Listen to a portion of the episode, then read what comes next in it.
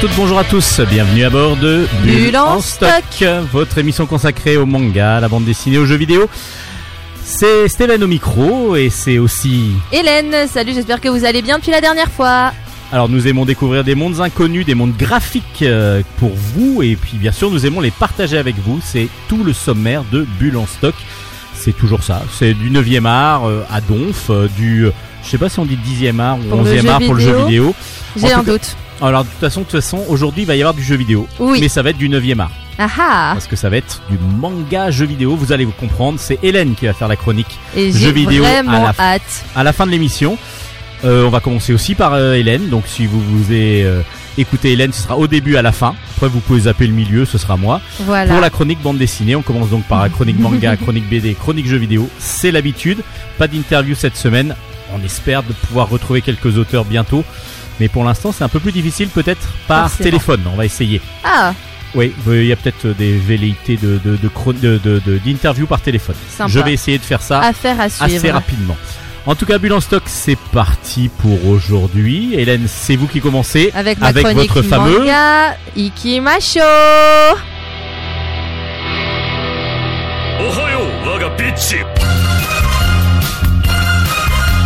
Chronique manga. Alors, je comprends toujours pas ce que ça veut dire euh, Kirby à chaud, euh, mais euh, Ikimasho, ça veut dire euh, c'est parti ou Ah bah euh, voilà, bah, allons-y. ça tombe bien. Et Donc, ouais. Ikimasho, la chronique manga. Et oui, avec un manga et un webtoon, parce que euh, tant qu'à faire, puisque je ne lis pas que deux webtoons dans ma vie, je me suis dit que j'allais aussi vous parler d'un webtoon cette semaine également, comme je l'avais fait précédemment. Et je vais commencer quand même par le manga pour rester dans le thème, et ça s'appelle Le Jeu de la Mort. Les volumes 1 et 2 sont sortis euh, et aux éditions du coup Delcourt en Cam, et c'est écrit par un mangaka du nom de Sora. À noter du coup que les sorties euh, des deux premiers tomes, euh, la sortie des deux premiers tomes a été simultanée et que euh, en pour le moment au Japon il y a six tomes qui sont parus donc euh, et la série est encore en cours donc on sait qu'on va bientôt avoir une suite.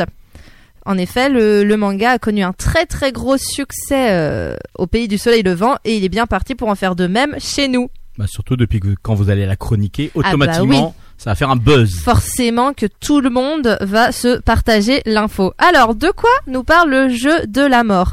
Dit comme ça, on a l'impression que c'est quelque chose d'un peu morbide, mais en fait, quand on regarde bien la couverture Bon, au travers de la lumière, bah non, pas tant que ça. Ben, on voit, regardez, il y a écrit amour. Ah, c'est trop mignon Je n'ai pas du tout vu ça, du coup. Ah oui, il y a Il y a amour. écrit euh, amour à la en- place de Un mort. petit peu en. Oui, bah oui, enfin, c'est le jeu de l'amour et de. Ah oui, oh là là là. Oh là là là là là c'est là trop bien fait Ah là là, c'est C'est un vernis magnifique. sélectif. Alors pour expliquer, c'est un vernis sélectif, mais très très euh, discret, presque transparent. Et lorsqu'on le regarde à la lumière, il y a amour qui disparaît sur le mot euh, sur le mot mort. Enfin non, qui apparaît sur le mot mort. Oui, et je l'ai vu vraiment tard hier soir après Bah, avoir fini coup- de les lire. Du coup, voilà, ouais, bah j'ai je l'avais pas vu non plus en l'ayant manipulé pourtant. Mhm. Et du coup, bah qu'est-ce que ça vaut le jeu de la mort, l'amour, l'amour, l'amour, l'amour, Alors déjà, il faut l'amour savoir à mort. L'amour à mort. Euh, déjà, il faut savoir que c'est un shoujo, donc un manga entre guillemets pour filles, donc une histoire d'amour, hein, voilà. Je me bouche les oreilles. Mais voilà, c'est parti. Là, on va parler entre gonzesses. Donc c'est en fait ça parle donc euh, d'un professeur qui s'appelle Jin Haiba qui mais qui se fait appeler Haijin par ses élèves. Euh, Haijin ça veut dire l'infirme en japonais, c'est pas très sympathique mais c'est parce que euh, Jin Haiba, c'est un professeur alors pourtant il est ultra beau gosse mais euh, c'est parce que il il fait il est relativement jeune, très frêle, gros fumeur. Donc euh, il sent beaucoup le tabac, il a toujours l'air euh, très fatigué, complètement nonchalant, et du coup les élèves en profitent pour un peu tirer sur la corde quand ils sont en cours, et ils l'appellent ainsi l'infirme. Tous sauf une certaine élève qui s'appelle Mikoto Ochiai, qui est euh, une fille qui se remet tout le temps en question, qui se pose beaucoup de donc de questions en règle générale sur sur sa vie. Elle c'est quelqu'un qui est profondément gentil, qui a toujours peur de blesser les autres, de faire des choses qui pourraient euh, faire du mal à des gens. Et en fait, euh, un, mat- un jour, elle euh, monte sur le toit du lycée où elle est étudiante, enfin où elle est lycéenne, et songe à faire le grand saut. Et sauf qu'au moment où elle Elle s'apprêtait a à pas de parachute en plus. non, elle a pas de parachute, donc euh, ça serait euh, en une seconde et demie, euh, bim le bitume. Sauf Faut que tester, faut mesurer. faut- Je suis bah, pas sûr du seconde de la seconde et demie. ah bah si si, moi je suis sûre parce que c'est Jin Haiba qui lui dit puisqu'il est professeur de physique chimie. Ah d'accord. Donc il sait, il sait combien mesure le, le lycée. Il a fait le calcul, il lui dit, il lui dit en une seconde et demie tu vas toucher le sol et tu vas, il y a de fortes chances que tu te rates et que tu regrettes parce que tu n'auras pas réussi ton coup parce que justement. Euh, Jin Haiba choisit le moment où euh, Mikoto s'apprêtait à sauter pour aller s'en griller une, tombe nez à nez sur elle et euh, la convainc de ne pas sauter et finit par lui dire avant de mourir Est-ce que ça te dirait d'avoir une histoire d'amour avec moi? En tant que professeur, je vais refuser tout de suite ce scénario et voilà. En même temps, ce sont des lycéens, donc elle est adulte quasiment ou euh, Oui, pas elle tout est- à fait? Elle est en première, enfin c'est l'équivalent de la première euh, en France, donc, Donc, elle elle, a a 18 ans. 17-18 ans. Ah non, En- pas tout à fait. Elle a 16-17 ans. Ouais. Ouais, enfin je sais pas trop parce que le collège dure plus Bon, longtemps on au va dire- Japon. on va dire qu'elle a redoublé. qu'elle a redoublé. Et qu'elle a 18 ans. On va se donner bonne conscience. Parce qu'autrement là, on est un petit peu sur de la pédophilie. Hein, à Enfin, en partir. même temps, elle a pas dit, vous avez pas dit qu'elle avait accepté. Ah ah. Alors, Mm. qu'est-ce que justement Eh ben justement, c'est là toute la question en fait, parce que euh, Ochiai euh, va être complètement euh, déboussolée parce que sur le coup, si elle, elle voulait, euh, si elle, elle voulait sauter, c'était parce, c'est justement à cause d'une d'une peine de cœur et elle avait l'impression que elle ne trouverait personne de toute façon. Elle était vraiment au bord du gouffre, c'est le cas de le dire. Et le fait que quelqu'un lui témoigne de l'amour de cette manière la fait se remettre en question sur elle-même, comme je le disais, elle passe son temps à le faire. Et elle va même jusqu'à se demander si euh, les, la déclaration d'amour du professeur est bel et bien vraie ou alors s'il a fait ça uniquement pour lui de, pour l'aider à reprendre confiance en elle. Et oui, bah, Eh en même oui. temps, c'est assez troublant. Oui. C'est assez troublant et du coup ça va créer une relation très ambiguë qui éveille vraiment la curiosité. Euh, personnellement, j'ai envie de savoir jusqu'où il pourrait aller parce que petit à petit, ça se transforme en je t'aime moi non plus, comme diraient euh, Gainsbourg et Jane Birkin. C'est parce que Ochiai, finalement, elle a quand même des sentiments aussi pour son professeur qui, qui montent. Et sauf que comme elle n'a pas envie de lui créer des problèmes dans sa vie professionnelle, elle préfère, euh, elle préfère re- refouler ses sentiments et faire comme si de rien n'était, alors qu'ils sont très souvent fourrés ensemble. Il veille énormément sur elle parce que, euh, alors ils habitent pas très loin l'un de l'autre. Le hasard a fait que, en tant qu'affaire, le hasard fait que ils n'habitent pas très très loin l'un de l'autre. Et par exemple, il a remarqué qu'il y avait quelqu'un qui la stalkait et du coup, il s'est, assuré que la police arrête le stalker. Sauf qu'elle, elle lui dit très souvent, non mais en fait. euh, le vrai stalker dans l'histoire, c'est pas lui, c'est vous. Enfin, c'est une histoire où il fait exprès d'aller un peu trop loin, tout en ne dépassant jamais la limite avec elle. Et, euh, et ça crée vraiment une relation vraiment intéressante. Euh, moi, j'ai été prise dedans à fond. On en finit par en, par en oublier que euh, qu'il s'agit d'un professeur. D'ailleurs, dans les croquis qu'on voit du, du mangaka, au départ, il avait prévu de le représenter avec une petite barbiche. Finalement, il lui a enlevé et du coup, c'est un, Il fait plus jeune. il fait coup. beaucoup plus jeune. On a tendance à oublier que euh, c'est un adulte. Enfin, il fait vraiment jeune professeur. Je pense que c'est volontaire de la part du coup du mangaka d'avoir fait ça pour donner l'impression qu'il euh, qu'il enseigne depuis très peu de temps et qu'au final ils ont certainement moins de 10 ans d'écart. C'est ça. Et donc du coup, ça vaut vraiment le coup Alors de euh, le lire? Euh, moi personnellement j'ai beaucoup aimé. Déjà c'est très c'est très beau. C'est un shoujo digne de ce nom pour le coup. Le personnage de Haijin euh, il me dit oui je dis pas non. Personnellement euh, quand je me dis que les élèves se foutent de lui je me dis mais quel élève se foutrait d'un professeur aussi magnifique? Ou alors les autres doivent être encore meilleurs je sais pas mais lui il envoie vraiment du lourd. En plus il est très intelligent, très intéressant. Euh, il est et finalement, il est plutôt, il y a tout un, toute une histoire comme quoi il se fait un peu persécuter par les élèves, mais en même temps, les élèves l'apprécient. Notamment le jour de la Saint-Valentin, il reçoit une- une- un nombre incalculable de chocolat de la part des élèves.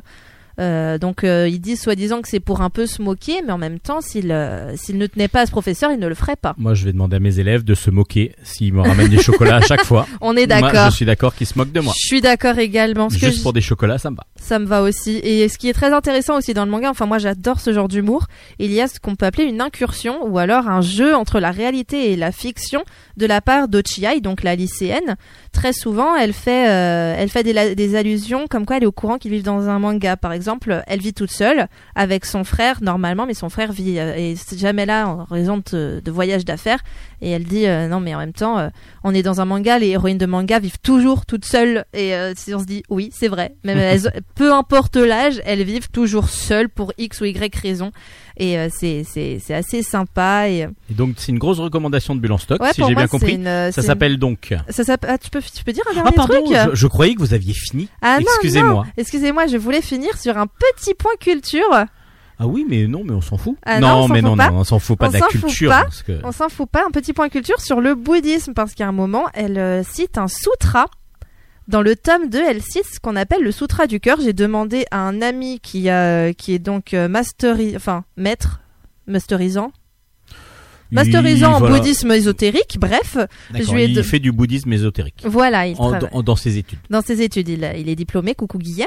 Et euh, je lui ai envoyé le truc, il m'a dit Ah, mais c'est le Hanya Shingyo, c'est donc le sutra du cœur, et tous les bouddhistes japonais le connaissent, et il est très régulièrement euh, lu et euh, prononcé parce que ce sutra est très court et qu'il résume en très peu de mots, alors attention, la doctrine de la vacuité qui permet de comprendre l'univers et d'atteindre l'éveil. Voilà, c'est euh, le sutra le plus court qui explique comment on atteint l'éveil finalement. Donc tous les bouddhistes japonais le connaissent et euh, j'ai trouvé ça assez euh, assez intéressant de vous le dire d'autant qu'en plus dans la version française ben, en fait ils ont fait des fautes donc en plus ils me l'ont dit Par Mais contre, ça, on n'est pas très décevant, je trouve, que vous soyez obligé de demander à quelqu'un de vous le traduire, alors que c'est quand même simple. Moi, je l'ai lu, j'avais compris. bah oui non ah non Mais je n'ai pas demandé de me le traduire je lui ai demandé Ah de oui, me déjà redonner les euh, non il est pas traduit il est en japonais Ah, il est mais en euh, japonais, ils le disent en japonais mais du coup euh, je savais qu'il reconnaîtrait tout de suite le sutra donc je lui ai dit eh eh tu peux me dire c'est lequel et il m'a dit bah c'est celui-là enfin non je lui ai pas dit c'est lequel je lui ai pas demandé c'était lequel Non, mais c'est à lui de le retrouver. Voilà, il a tout de suite. Il a lu les trois premiers mots, il a tout de suite su. Il m'a même dit qu'il l'avait co- qu'il l'avait appris par cœur pendant un temps. Je fais ah ouais, t'es, t'es chaud patate. Enfin bref. Euh, Donc, coup, ça petit point culture. euh, voilà pour finir cette chronique sur le jeu de la mort sorti aux éditions Delcourt Tonkam dans la collection Shoujo et les tomes 1 et 2 sont déjà euh, lisibles. Si Sortis, tout du moins. Pardon. Alors, moi, ce qui me fait penser à l'amour, c'est l'amour de la famille. Yes, no, maybe.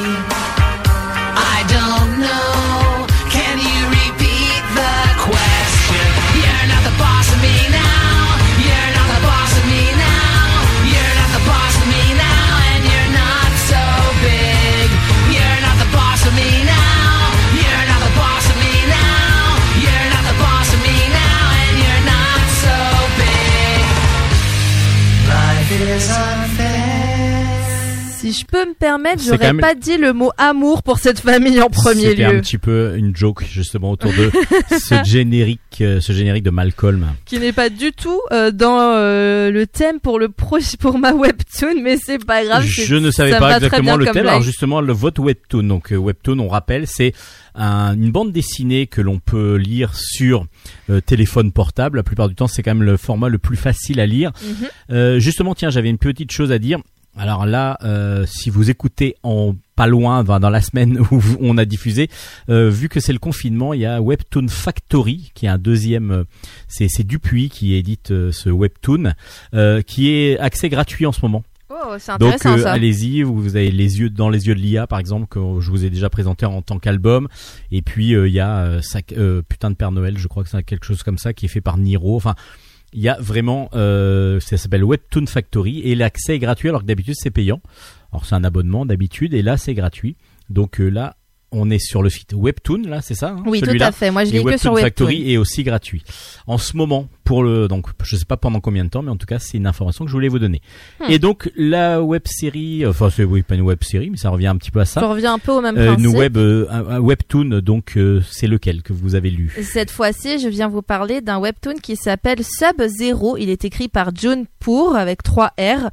Et euh, c'est une américaine donc qui a qui a écrit un euh, c'est très proche du manga, une bande dessinée sur une jeune fille qui s'appelle Clove et un jeune homme qui s'appelle pourquoi je n'ai plus le nom. Ce n'est pas grave, ça arrive d'avoir des trous de mémoire. Bref, donc euh, Clove qui est une princesse euh, d'un qui est une princesse d'un royaume et qui a en elle un dragon bleu qui, qui dort le, dragon bah, le dragon azur voilà qui sommeille en elle et son royaume est en guerre contre le royaume des gens qui, euh, qui ont au contraire le dragon pourpre, justement la famille royale qui a le dragon pourpre. Et sauf qu'elle, elle est complètement contre la guerre. Et euh, ce qui va se passer, c'est que Clove va prendre la décision des suites du décès de sa maman de euh, se, de se rendre dans le royaume du dragon pourpre pour euh, se marier, faire un mariage arrangé avec le prince héritier du trône du, euh, du royaume des, des dragons pourpres. Et c'est donc celui-là, donc c'est donc cet homme dont je n'arrive pas à me rappeler le nom, alors que franchement je le lis Je, Tout je vais essayer de le retrouver en même temps. je, je, je l'ai encore lu avant-hier, donc je me dis comment j'ai fait. Là, c'est le trou de mémoire intersidéral. C'est terrible. Je me l'étais pas noté parce que je me dis, je suis sûre de m'en souvenir. Et bah bravo, Hélène, t'as tout gagné. Tu l'as zappé. Bref, c'est donc une histoire d'amour euh, dans un monde fantastique, légèrement médiéval, difficile à situer. Euh, on est un peu dans une ambiance euh, chinoise à l'ancienne. euh, notamment euh, enfin notamment dans les dans les décors qui sont somptueux notamment dans dans comment dire euh, la hiérarchie un petit peu qui fait très euh, qui fait très cour impériale chinoise. On sent les inspirations. Et c'est euh, c'est très très bien fait c'est très joli C'est tout en couleur. c'est tout en couleur Et il y très a même de la musique quand, Voilà. vous, quand vous le mettez, parce que là j'étais surpris, il y avait de la Mhm. musique en regardant. Euh, donc du coup, il y a de la musique qui apparaît, enfin qui est, qui nous accompagne dans la lecture. C'est ça, exactement. Très souvent, il y a de la musique, euh, toujours la même. euh, Ah, il s'appelle Kiro. Voilà. J'ai retrouvé. C'est toujours la même. Je vais y arriver. De toute façon, ils s'appellent tous comme ça. Oui, c'est vrai. c'est toujours donc la même compositrice qui. euh, qui, qui fait les musiques qui vont toujours très très bien avec euh, les épisodes. C'est toujours lié avec euh, l'histoire avec euh, le comment dire le si jamais c'est un épisode qui est un petit peu sombre ça va apporter du suspense. Si c'est un épisode au contraire un peu plus léger là on va être dans une ambiance plus sympathique plus romantique parce que donc au début ils sont quand même ils s'entendent comme comme chien et chat Clove et Kiro. Et petit à petit il va y avoir quand même des sentiments qui vont naître en eux et une véritable volonté d'arrêter la guerre une véritable volonté d'arrêter la guerre euh, par donc le pacifisme et par euh, la par le mariage donc euh, par euh, le mariage des deux, euh, deux- princes et princesses des deux héritiers des trônes des, de chacun des pays. Forcément, tout le monde ne va pas être d'accord avec cette alliance, notamment les généraux du royaume du dragon pourpre, qui vont essayer de faire en sorte de créer des tensions entre le entre le couple etc etc il y a aussi des euh, il y a aussi un groupe de rebelles parmi euh, les comment dire la plèbe les habitants des deux royaumes qui va se former et qui va vouloir tout simplement euh, tuer les, les dragons pour mettre fin à ce qu'ils appellent le, dit- le diktat des dragons selon eux donc voilà, il y a toute une histoire. Finalement, ils vont se rendre compte que Clove, c'est quand même quelqu'un de très gentil, de profondément pacifiste, de gentil, qui a le cœur sur la main, qui veut faire en sorte que plus jamais on ne connaisse des heures sombres comme celles qu'ont traversé les royaumes. Et, elle, euh, et petit à petit, elle va gagner la confiance même euh, de ceux qui n'étaient pas d'accord avec euh, cette union. Et du coup, euh, c'est pas encore fini, je crois. Ah non, ça continue. Euh, là, en ce moment, on a un épisode qui sort chaque dimanche. On en est à l'épisode 90. Et euh, le suspense est à son comble parce que, pour un petit truc, Clove ne peut pas se servir des pouvoirs du dragon qui sommeille en elle, contrairement à Kiro qui, en, qui arrive. Il semblerait que là, elle commence à prendre du galon et à réussir à, à réussir à plus, comment dire, échanger avec euh, le dragon parce qu'elle arrive à parler avec lui et tout et tout. Alors moi j'ai beaucoup aimé cette série, ne serait-ce que parce que euh, personnellement quand j'étais plus jeune j'ai écrit une histoire qui était très similaire à celle-là. Donc au début j'étais un petit peu mitigée, j'avais pas envie de la lire, puis finalement j'ai été curieuse. Ça n'avait rien à voir au final, mais les personnages principaux ressemblaient à ce que je m'étais imaginé dans ma petite tête d'enfant et du coup ça m'a rendu quelque peu nostalgique. Et euh, même sans ça, donc euh, l'histoire est très intéressante si on aime bien les ambiances euh, romantiques, mais quand même avec euh, quand même avec pas du thriller, j'irai pas jusque là, mais des histoires diplomatiques, des histoires stratégiques, tout un aspect d'ambiance de période de guerre qui est euh, qui est assez prenant. On a envie de lire quand on a fini un chapitre, on a hâte de lire le suivant, tout en euh, tout en euh, espérant que l'histoire euh, entre Kiro et Clove continue d'aller dans le bon sens comme elle est en train de se diriger en ce moment. Et les dessins sont très très beaux, toujours très colorés, une- un très beau jeu de de lumière et d'ombre notamment, bah, puisque du coup le feu est très présent grâce au dragon pourpre, etc. C'est très bien représenté. On est dedans à 100% quand on le lit. Et si vous aimez les webtoons en général, je pense que c'est un bon choix de lecture. Et donc ça s'appelle Sub-Zero Sub-Zero, S-U-B-Z-E-R-O. de June Pure. Ouais, June Pure. Et donc c'est sur Webtoon. webtoon. Merci Hélène, on se retrouve, on va pas se dire au revoir aujourd'hui, on va Bah se non, je euh, reviens bientôt. la. À vos souhaits. Je suis allergique au manga. Euh, on va faire une petite pause musicale avant les chroniques BD et avant la, la chronique euh, donc jeux vidéo qui sera tout à la fin. Euh, une pause musicale comme à notre habitude depuis le début de la saison ou quasiment le début de la saison. Une musique de film, une chanson que l'on retrouve dans un film. À vous de trouver de quel film c'est tiré. C'est parti.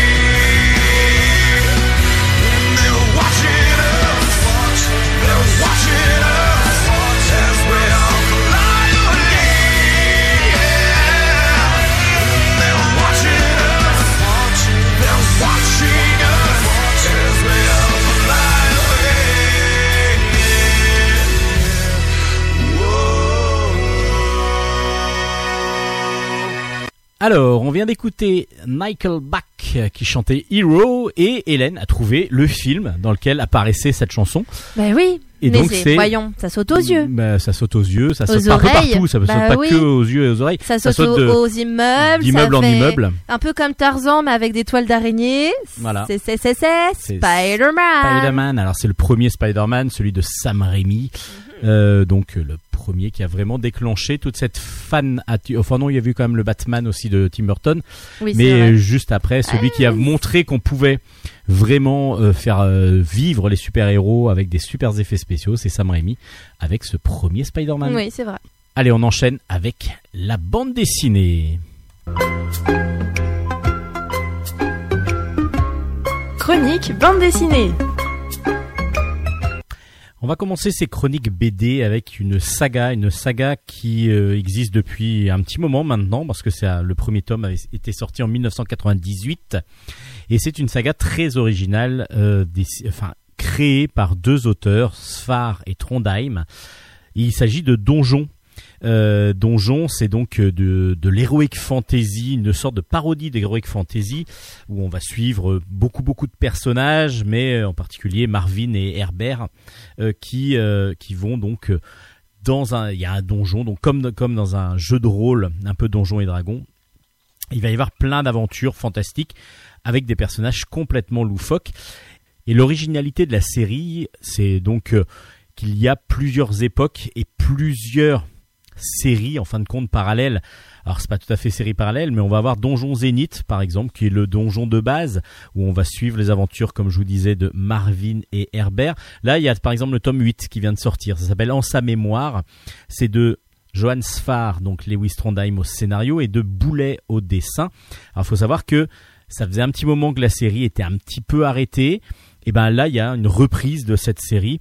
Euh, et il y a même trois albums de donjons qui sortent en même temps, mais à trois époques différentes. Donc là, Donjon Zénith tome 8, c'est le donjon de base, va-t-on dire, qui suit la première saga.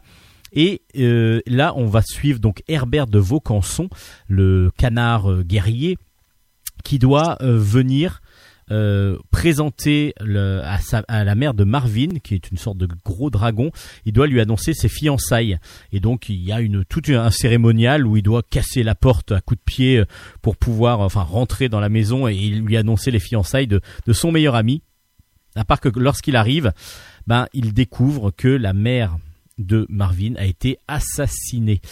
Donc il va être mandaté pour essayer de découvrir. Alors au départ on pense que c'est lui, puis petit à petit il va être au contraire mandaté pour essayer de découvrir qui a tué la mère de Marvin avant que Marvin arrive, parce que Marvin arrive le lendemain pour ses fiançailles et donc son mariage.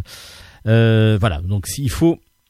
On peut lire l'album séparément, mais vous ne connaîtrez pas tous les personnages. Donc il faut vraiment Là, on est sur le huitième tome, donc c'est rattrapable assez facilement. Il y a eu pas mal de choses qui se sont passées entre ces deux personnages-là qu'on a découvert, parce qu'au départ, il y avait que Herbert, et puis on rencontre Marvin assez rapidement dans le premier tome quand même. Mais au départ, ben voilà, c'est vraiment les aventures du canard Herbert, Herbert de Vaucanson. Mais tout ce qui va se passer, évidemment, il vaut mieux avoir compris, euh, ben, avoir lu les autres.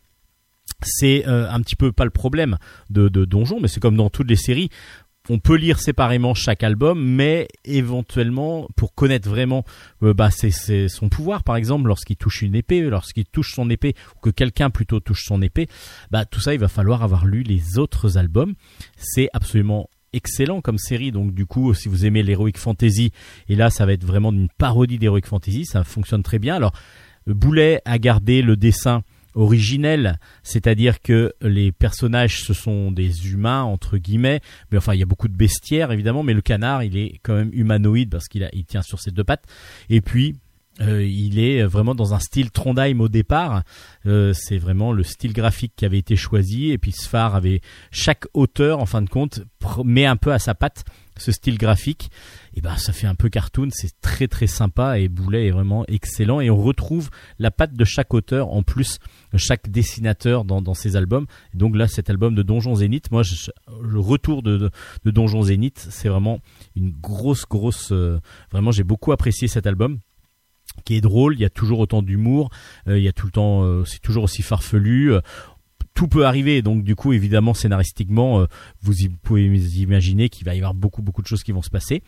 Et puis, Donjon, bah, comme je vous disais, c'est différentes époques. Et puis, il y a aussi une série qui est un petit peu plus, qui est un peu différente, où on va avoir des one-shots de Donjon, ça s'appelle Donjon Monster, où à chaque fois, on va prendre Enfin, les auteurs vont prendre un personnage secondaire de la série et ils vont en faire une histoire ou des histoires autour de ce personnage secondaire. Là, c'est le tome 13 qui sort de Donjon Monster. À chaque fois, c'est des dessinateurs différents. Là, ça s'appelle Réveille-toi et meurs. C'est de Sfar toujours et Trondheim au scénario. Du coup, et là, c'est David B au dessin. Euh, je vous ai pas dit que tout ça, c'était dans la collection Delcourt, mais je pense que vous en, vous connaissez. Bah, donc c'est chez Delcourt. Autrement, je vous le dis, c'est chez Delcourt. Tous ces albums de Donjon, vous pouvez les retrouver chez, chez Delcourt. Là, dans Donjon Monster, on va découvrir Alors on est entre Donjon Zénith et Donjon Crépuscule, qui est la fin du donjon, euh, donc qui est une série séparée de Donjon Zénith. Donjon Zénith, c'est quand le donjon est vraiment au top, et puis Donjon Crépuscule, c'est quand il a été détruit. Euh, et on va suivre, donc là, cette fois-ci, deux squelettes. On va suivre le gardien. Alors le gardien, il faut l'avoir connu, mais il est, il est mort et il est devenu squelette. Et là, il va de, de revenir de terre. Il se réveille de sous la terre.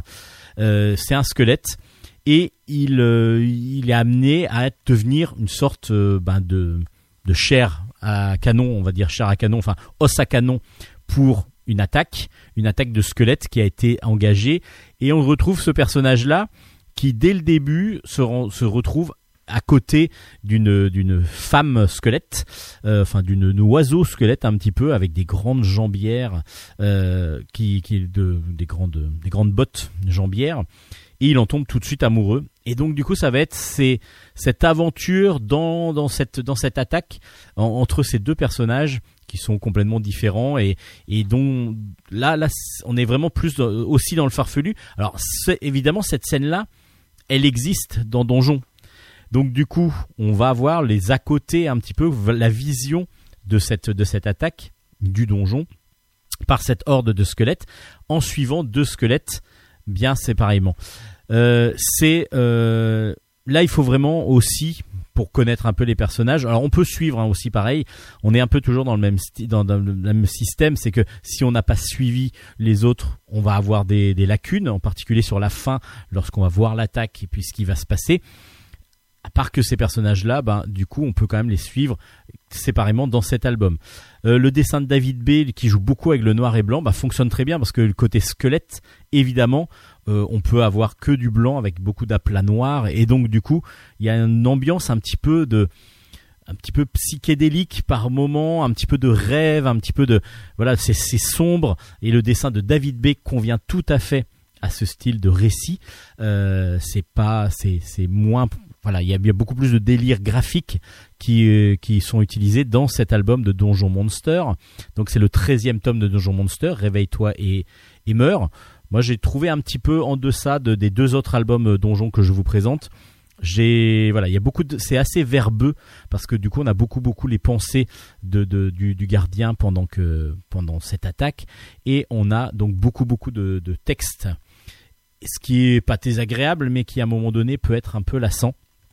Euh, voilà, j'ai peut-être trouvé un petit peu en deçà parce qu'il y a un troisième tome de Donjon qui est sorti en même temps. Voilà, la, série, la saga est vraiment relancée avec Donjon Antipode. Alors je vous avais parlé de Donjon Antipode moins 10 000, c'est-à-dire 10 000 ans avant le donjon.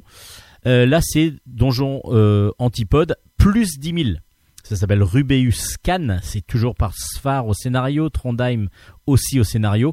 Et là, cette fois-ci, c'est Vince, dessinateur de Vortex, par exemple, euh, qui et puis des, des Chrono Kids, qui travaillent seuls cette fois-ci, parce que d'habitude c'est Stan et Vince. Là, ils travaillent seuls sur ce donjon antipode, où là, on va donc trouver donc un donjon mais moderne. Là, on a des robots. On va avoir toujours un descendant de Herbert de Vaucanson. On va toujours avoir la même chose, mais cette fois-ci, on va avoir une attaque de robots. En effet, on se retrouve donc euh, dans une ville beaucoup plus bah, dans le futur, avec euh, il y a des géants, des démons géants qui surgissent des entrailles de la terre, euh, et du coup il y a des robots qui sont créés et on va suivre donc la création de robots dans une usine. Il y a Robert qui est le, neveu de, celui qui tient l'usine de robots, qui est gardien de nuit, donc plutôt tranquille, à part qu'un jour, il va y avoir une attaque et il va être accusé de sabotage. Il va donc être enfermé dans une prison et on va lui enlever son enfant. Mais il va comprendre assez vite que euh, c'est un petit peu une manipulation. C'était, on voulait en fin de compte que, que, l'attaque soit faite pour pouvoir manipuler, pour pouvoir gagner pas mal d'argent. C'est en tout cas ce que son oncle a fait et donc il n'a pas hésité à le faire accuser pour pouvoir gagner l'argent de l'assurance. Alors qu'est-ce qui va se passer? Est-ce qu'il va réussir à récupérer son fils? En tout cas, Donjon Antipode plus 10 000 est vraiment excellent. Là, on est vraiment dans quelque chose. Alors, on est plus dans la SF quasiment, parce que là, on n'est plus du tout dans l'heroic fantasy, on est vraiment dans la SF. Mais on a des personnages un petit peu pas récurrents, mais qui ressemblent un petit peu comme Robert qui serait un descendant de Herbert. Et on va avoir des personnages complètement loufoques euh, pareil. Donc ce qui est très intéressant dans, ces donjons c'est qu'il y a toujours un bestiaire énorme.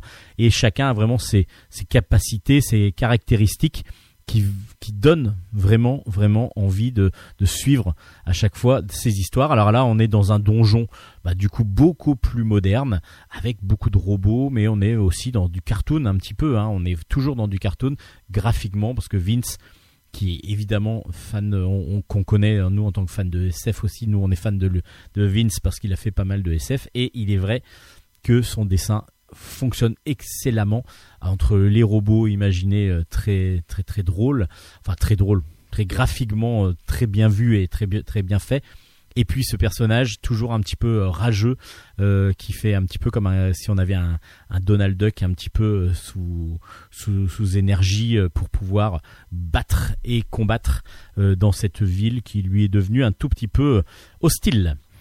Donjon Antipode plus 10 000, du coup, c'est excellent. Donc, trois albums de donjon dans trois zones différentes, dans trois niveaux différents de donjon. Euh, ça fonctionne très bien pour les trois, peut-être un peu moins bien pour le donjon monster. J'étais un petit peu plus en retrait, mais les deux autres, par contre, continuent excellemment la saga pour le donjon Zénith et entament une nouvelle saga pour le donjon Antipode. Vraiment un grand, grand plaisir.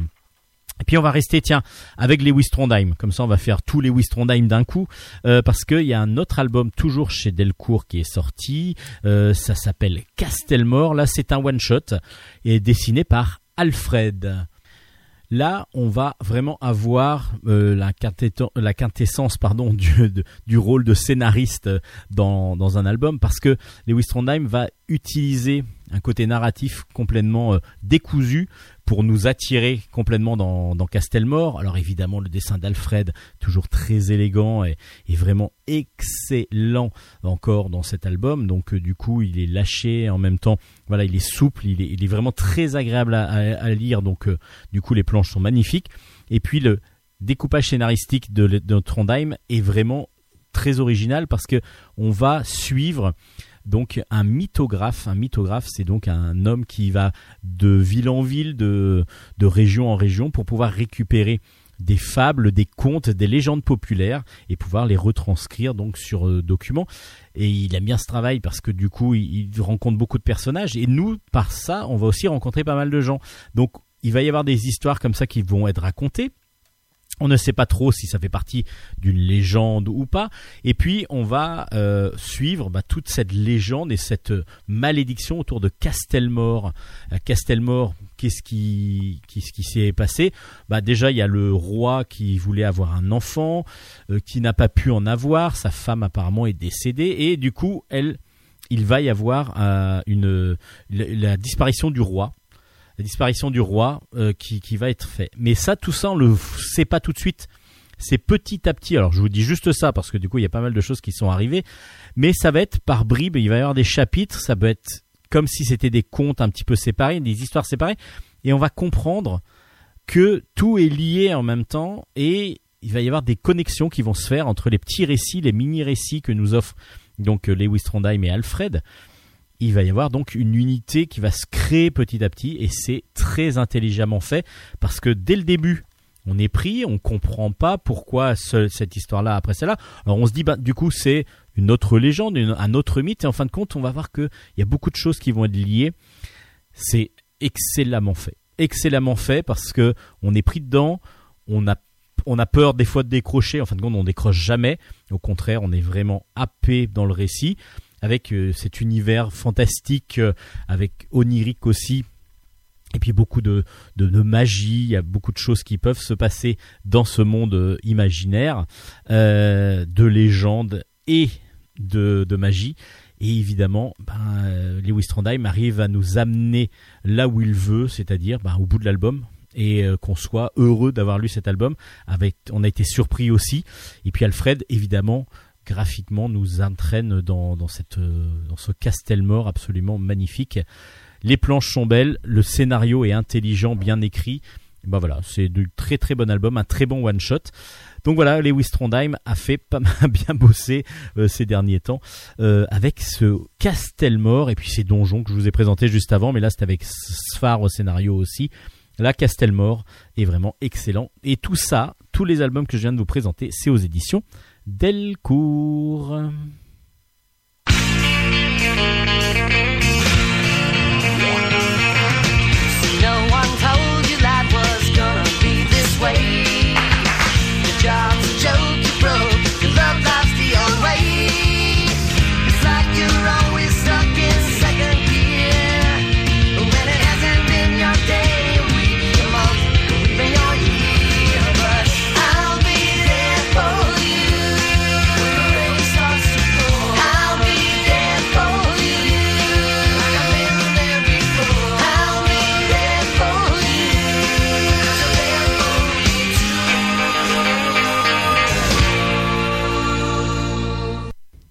Allez, vous êtes toujours d'Ambulance Stock et on enchaîne cette fois-ci ben, avec de la SF.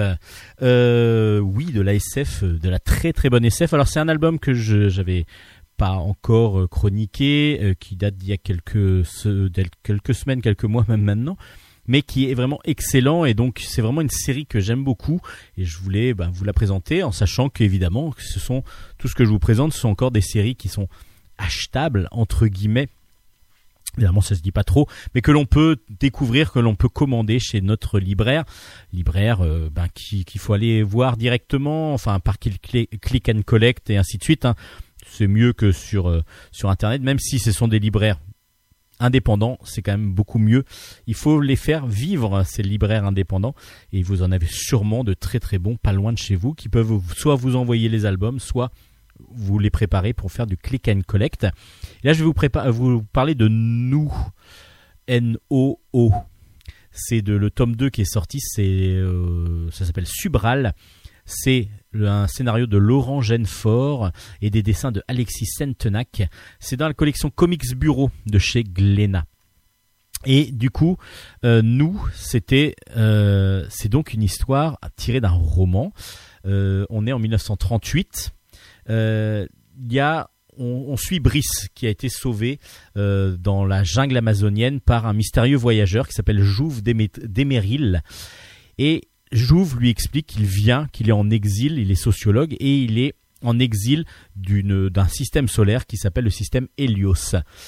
Il va donc amener euh, Brice avec lui et ils vont donc voyager pendant plusieurs années jusqu'à ce système, ce fameux système Hélios, où là ils vont, quand ils vont arriver, quand ils vont sortir d'hibernation, ils vont donc découvrir qu'il y a une grosse guerre qui couve donc dans ce système. Le la personne au pouvoir donc euh, qui, veut euh, récupérer euh, qui veut qui veut comment prendre le pouvoir veut aussi récupérer Jouve qui lui fait vraiment partie de d'une pièce maîtresse du projet qu'il veut mettre en place.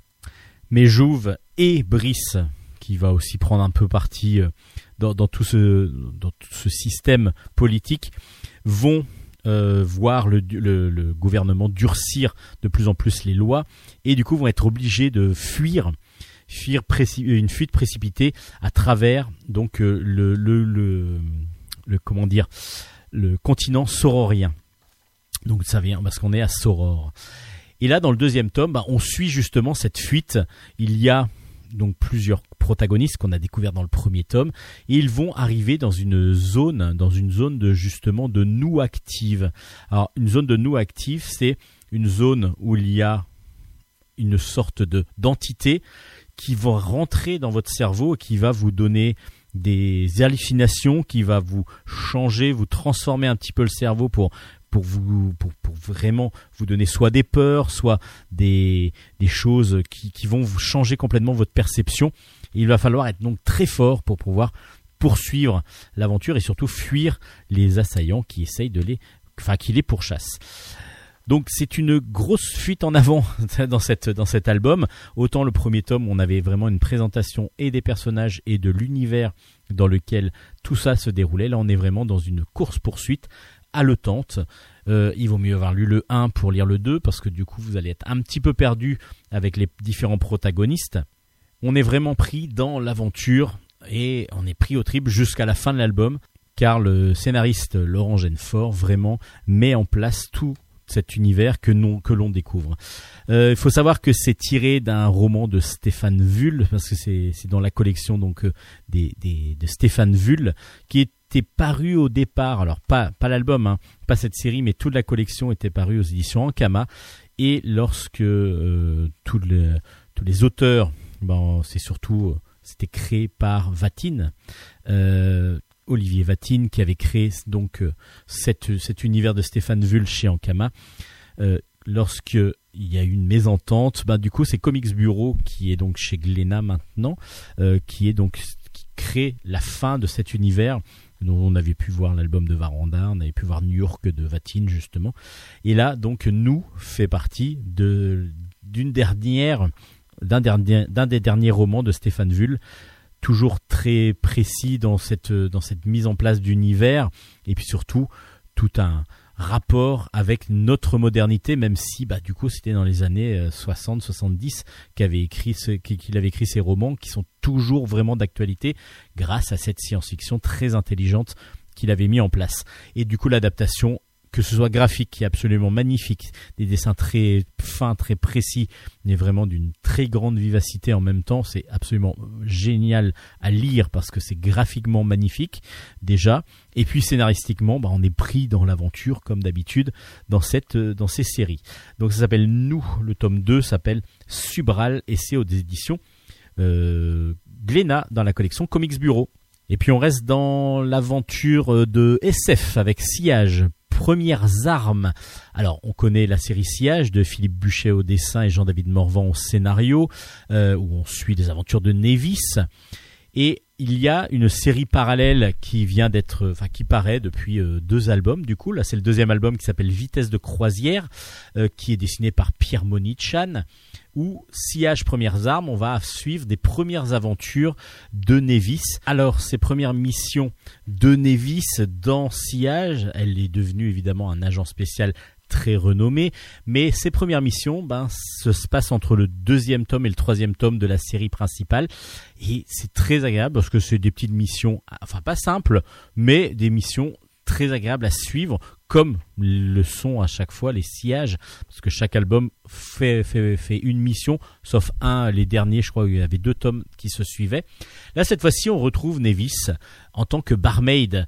Elle, euh, est dans un vaisseau ou euh, de, sillage, parce que sillage, je vous rappelle, c'est une grande euh, constellation de vaisseaux, va-t-on dire, un grand convoi de vaisseaux qui cherche une terre promise.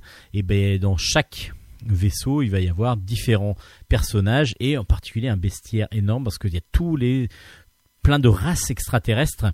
Euh, Nevis étant la seule humaine, euh, mais il y a plein de races extraterrestres qui vivent dans ce convoi de vaisseaux. Euh, là, on la retrouve donc dans un vaisseau en tant que barmaid qui lui sert de couverture, ce rôle de barmaid, parce que il y a des vaisseaux qui justement se font enlever qui se font euh, qui, qui échappent à sillage et qui qu'on ne retrouve pas du tout. On ne retrouve pas du tout la trace des vaisseaux.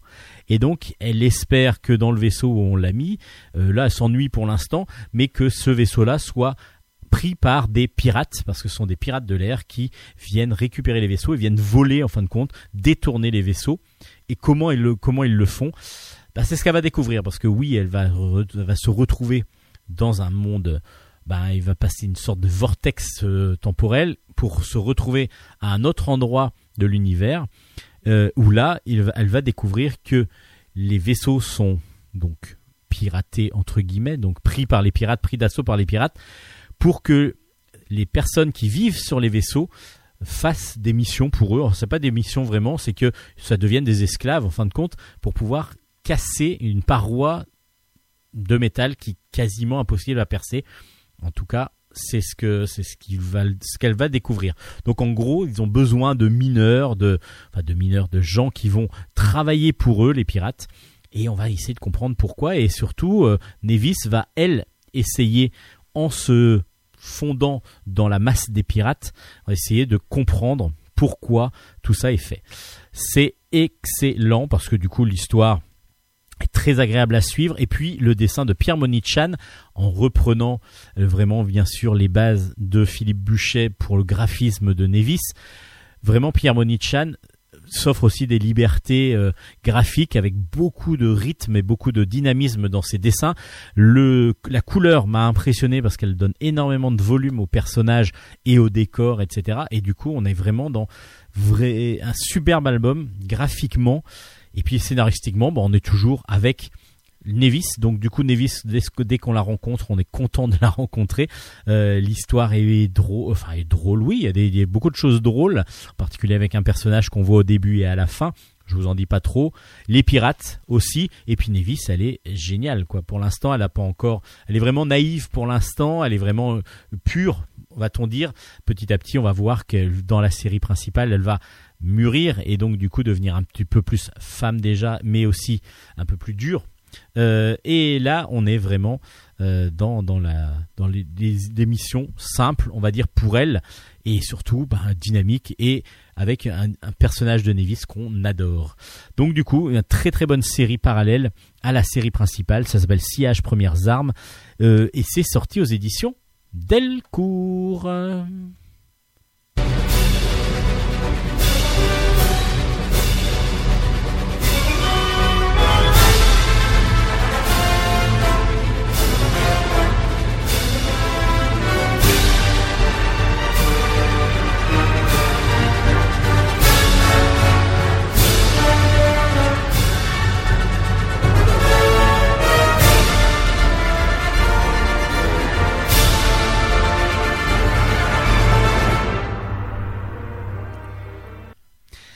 On continue avec euh, donc on se reposera plus tard.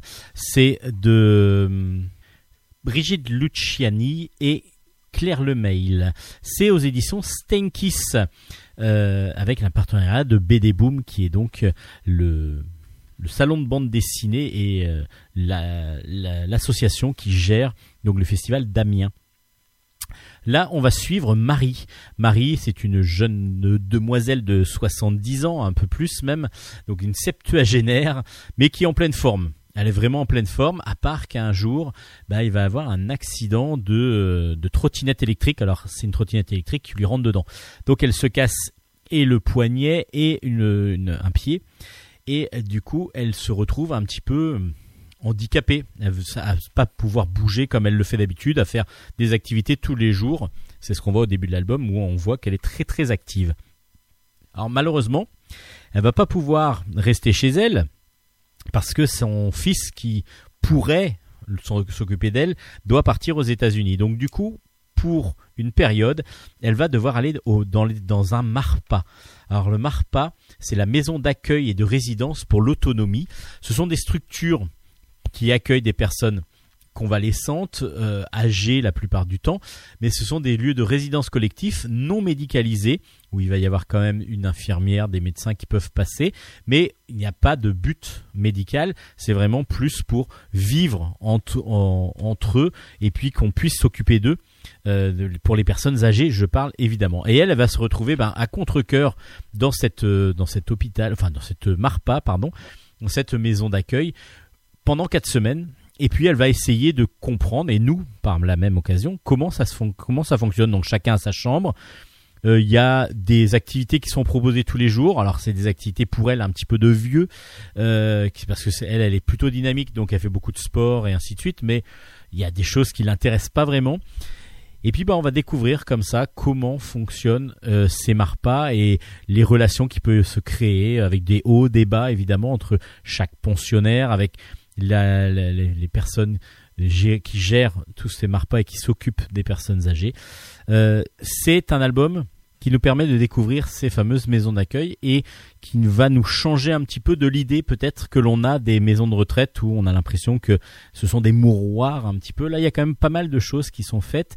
On a beaucoup de, de ressentis aussi des personnes parce que les, il faut savoir que les auteurs sont, sont allés beaucoup de temps donc euh, dans un marpa justement de celui de Montaut euh, avec des résidents et des personnes encadrants pour comprendre et restituer euh, le quotidien de chacun. Donc on a vraiment des moments de vie que l'on va découvrir grâce à un dessin simple, vraiment plutôt efficace parce que du coup on est vraiment sur du récit un petit peu façon blog, un petit peu façon façon roman graphique. Donc un dessin fait souvent d'un seul trait euh, avec juste des couleurs bleues euh, qui des nuances de bleu pour pouvoir euh, rehausser la planche.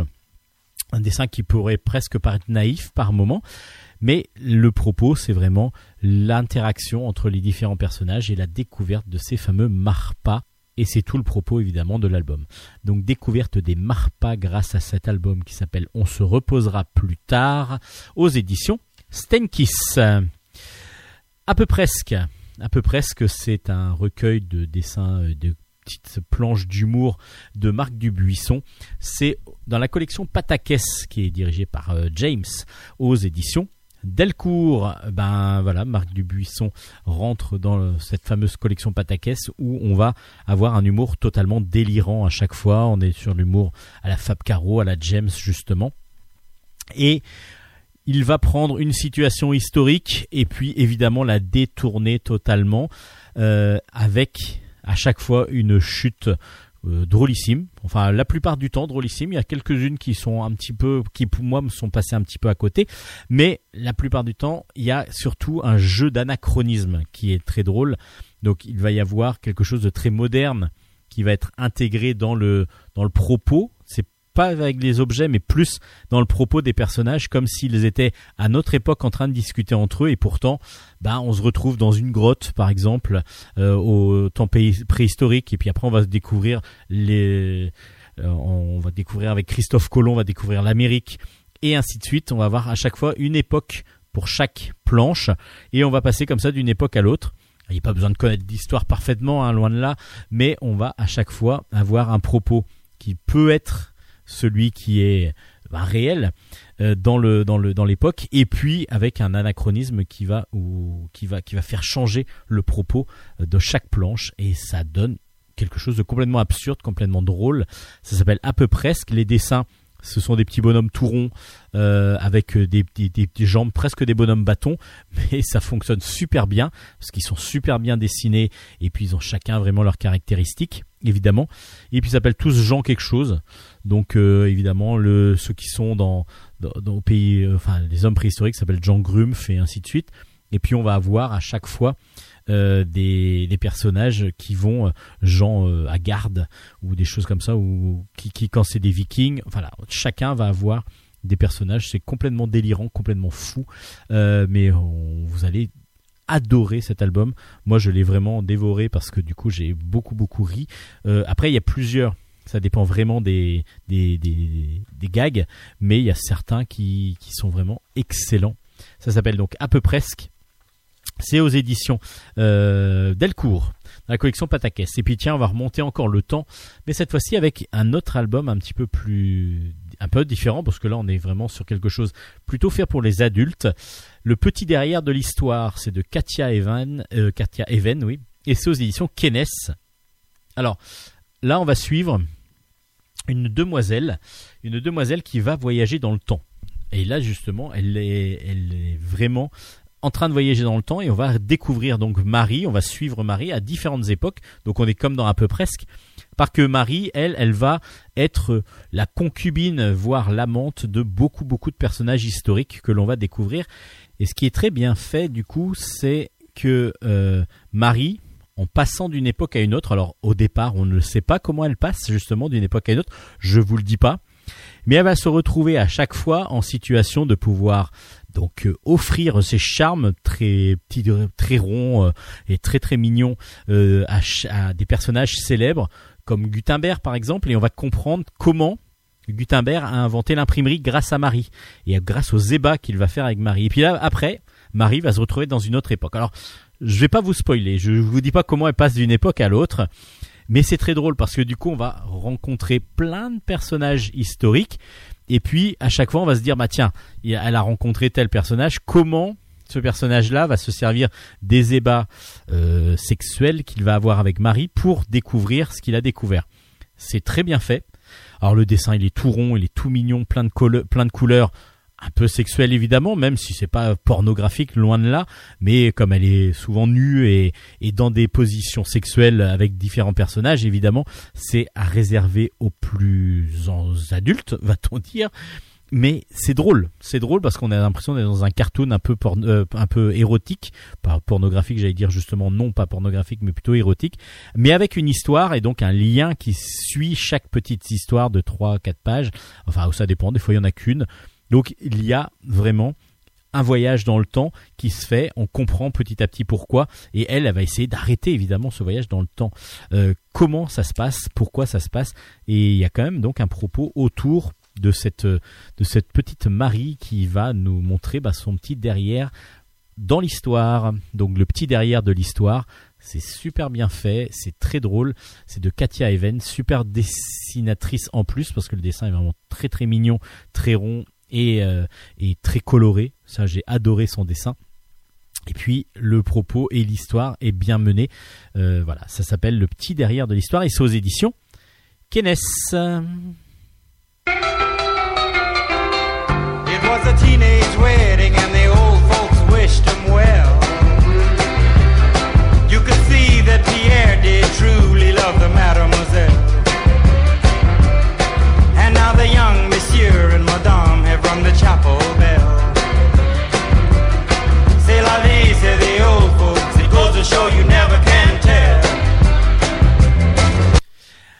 Un récit très émouvant, alors qui est vraiment fait pour toute la famille, parce que du coup c'est dans une série qui s'appelle Les Contes des cœurs perdus, où euh, le scénariste euh, Loïc Clément nous entraîne à chaque fois dans beaucoup beaucoup d'émotions. C'est c'est une série où il y a eu plusieurs tomes, euh, du coup. comme Chaussette par exemple, Le voleur de souhaits, euh, Chaque jour Dracula et Jeannot, je vous les ai présentés quasiment tous, qui dans cette dans cette série, en fin de compte, sont des one shot, mais avec des liens quand même avec des différents personnages que l'on rencontre, mais pas obligatoirement qui ont des interactions en- entre eux dans chaque album. Donc du coup, vraiment, on peut les lire comme des one shot avec un dessinateur différent à chaque fois ou une dessinatrice, et c'est absolument magnifique. À chaque fois, le récit simple, efficace et rempli d'émotions, et dans le silence et d'ombre donc ce récit complet des contes de, de- des cœurs perdus de, de Loïc Clément. Encore une fois, on a énormément d'émotions et en plus c'est mis en valeur par un dessin tout en couleur absolument sublime de Sanoé. Et c'est tout ça, c'est aux éditions Delcourt Jeunesse. Je vous conseille grandement les contes des cœurs perdus, c'est absolument magnifique. Alors le silence et d'ombre. Là, on est vraiment sur quelque chose de très très dur et très dur et émouvant dès le départ parce qu'on suit donc un, garçon qui s'appelle Amun. On le voit sur les trois, trois, quatre premières planches. Il a subi, alors il vit en Afrique apparemment et il subit euh, beaucoup, beaucoup de douleurs, beaucoup de difficultés jusqu'au jour où il meurt même dans la, dans, dans- l'incendie de sa maison. Et là, il va se retrouver non pas dans le monde des morts, non pas dans le monde des vivants, mais entre les deux. Donc ce qui va être le, le monde des ombres. Et il va pouvoir vivre la vie comme s'il était vivant, sans donc avoir pas d'interaction, mais vivre avec les vivants, va-t-on dire, mais sans avoir d'interaction avec eux. Mais en fin de compte, il va pouvoir vivre, lui, sa vie, sa vie rêvée, ce qu'il avait toujours voulu vivre. Et c'est très beau parce que du coup, il a enfin la possibilité de vivre, même s'il ne vit pas vraiment, mais une vie rêvée. Il va rencontrer Yael, Yael qui va devenir son ami et avec qui il va faire un petit peu les 400 coups, même si il y a quand même un manque, parce qu'il y a une possibilité de revivre en fin de compte sous une autre forme. Alors tout ça, c'est raconté d'une façon magistrale par, euh, par Loïc Clément. C'est beau, c'est tendre, c'est émouvant. Et puis le dessin de Sanoé est absolument sublime. Des couleurs absolument magnifiques. On a vraiment l'impression que c'est de la couleur directe, même si je pense que c'est fait par ordinateur.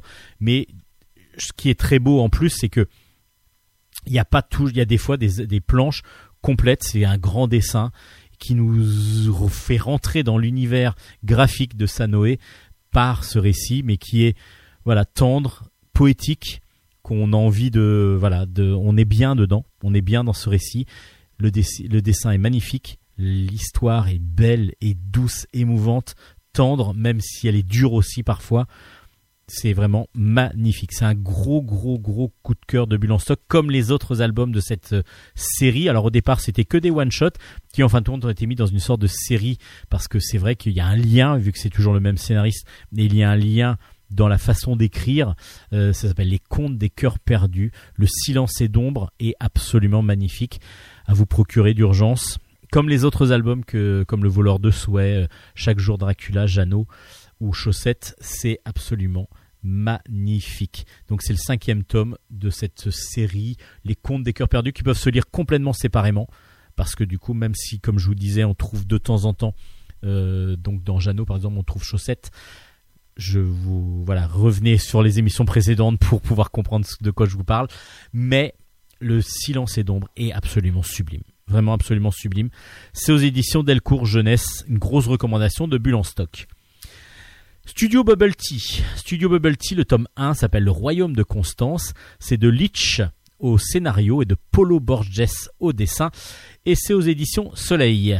C'est une nouvelle euh, série qui est tirée d'une chaîne YouTube. Il y en a pas mal euh, chez Soleil en particulier, avec euh, par exemple Frigiel et Fluffy, avec euh, d'autres albums.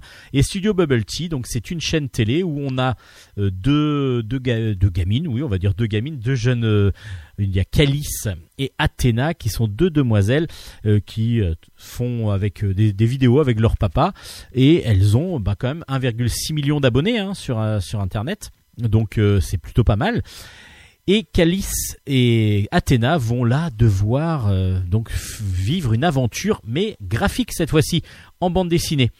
Alors, on va retrouver euh, et, Athéna qui vont, qui adorent résoudre des énigmes. hein. C'est vraiment leur euh, leur petite passion qui veulent aller donc à l'inauguration du nouveau parc d'attractions.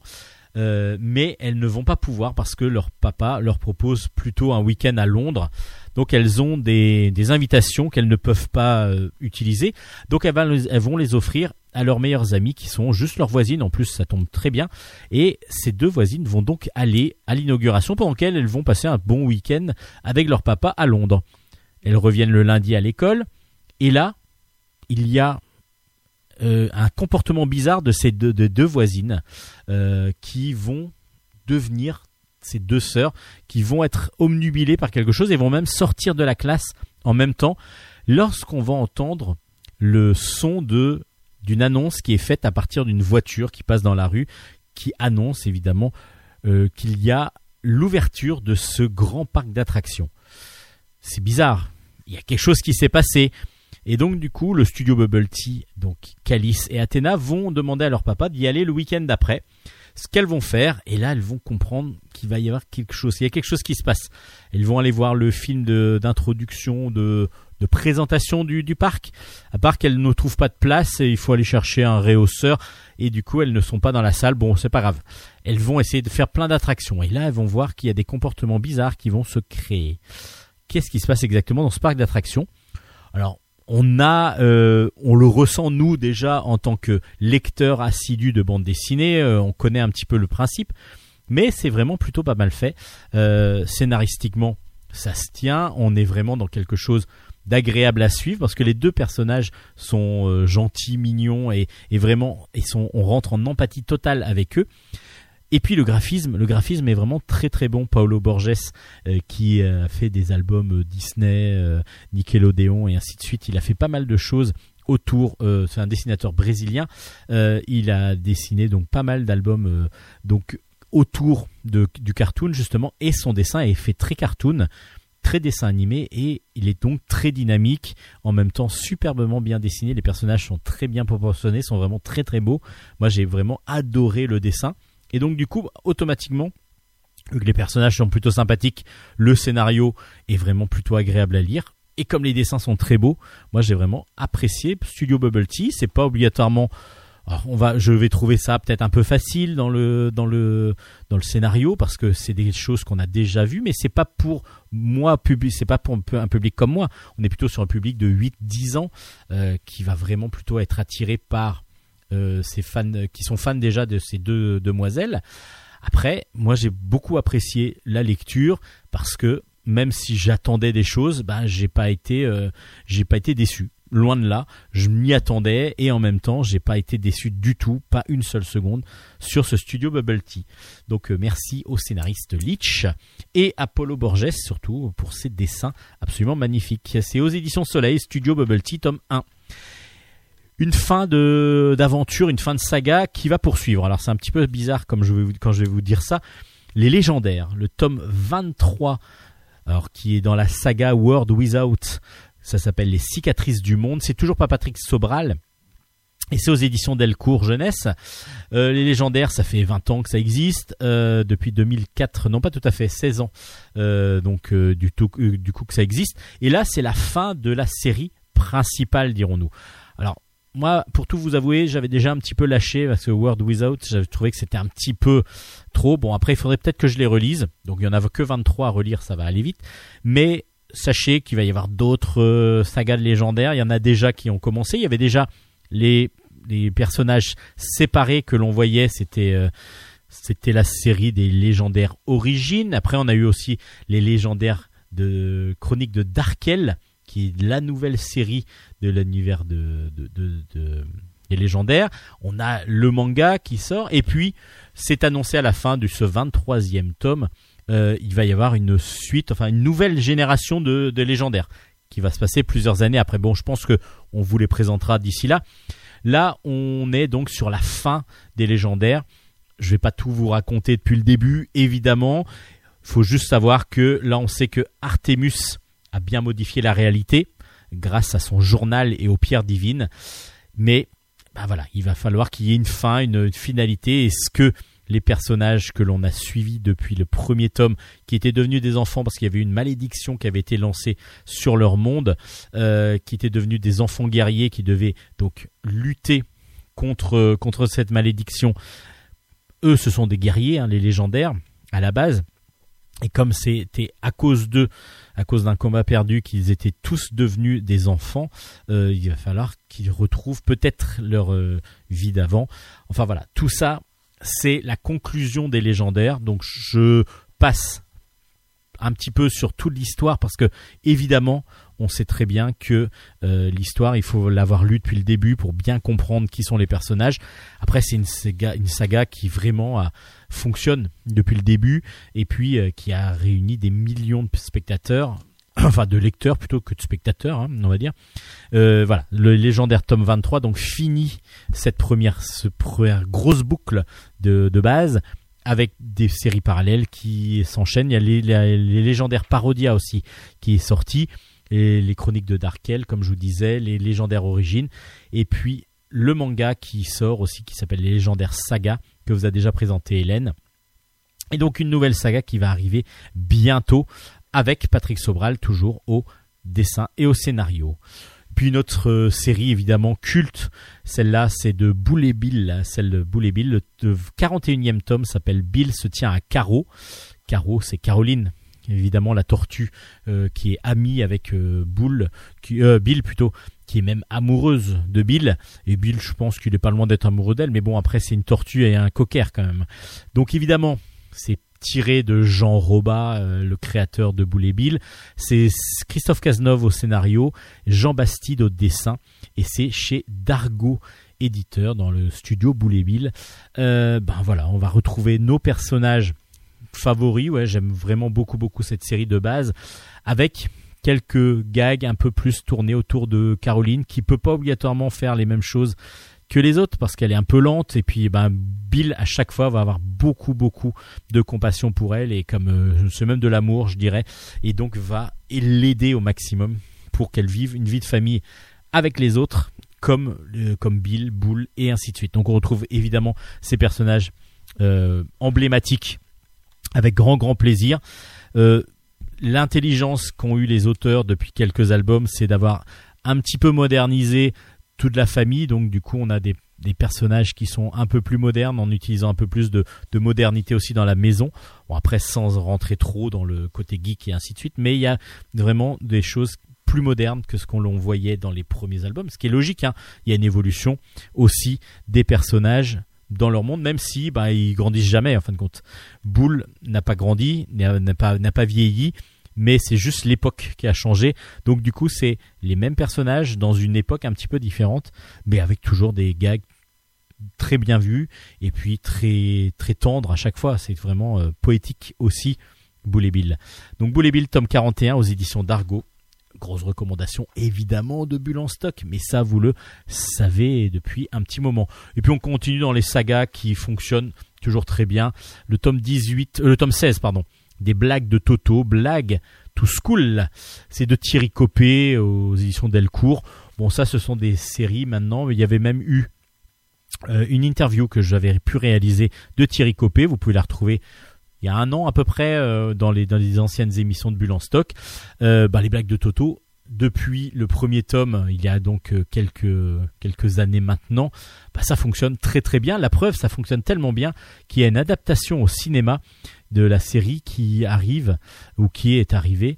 Donc il y a eu beaucoup de personnes, plus d'un million de personnes qui sont allées voir ce, ce film. Alors après, dans cette période-là, c'est vrai que ce sont des films qui ont eu des carrières assez courtes mais on va bientôt pouvoir la retrouver, retrouver soit en VOD, soit en DVD Blu-ray. Euh, les aventures de Toto, donc qui sont sorties, c'était l'adaptation en série euh, de la série en bande dessinée, en, film, pardon. Euh, il y a eu même eu une BD en juillet 2020 qui s'appelait Les blagues de Toto, drôle d'aventure, qui reprenait l'histoire et le scénario du film. Donc les blagues de Toto, bah voilà, on retrouve toujours ce personnage un peu naïf, un petit peu euh, cancre, mais qu'on adore évidemment et qui nous fait rire très régulièrement. À chaque fois, une trentaine de gags qui euh, qui, nous rappellent ben, des histoires euh, drôles qu'on a pu entendre, mais aussi des petites choses émouvantes entre les personnages que l'on a appris à connaître avec les parents qui se sont séparés, ainsi de suite. Donc les blagues de Toto, euh, ça continue et c'est vraiment très agréable à lire.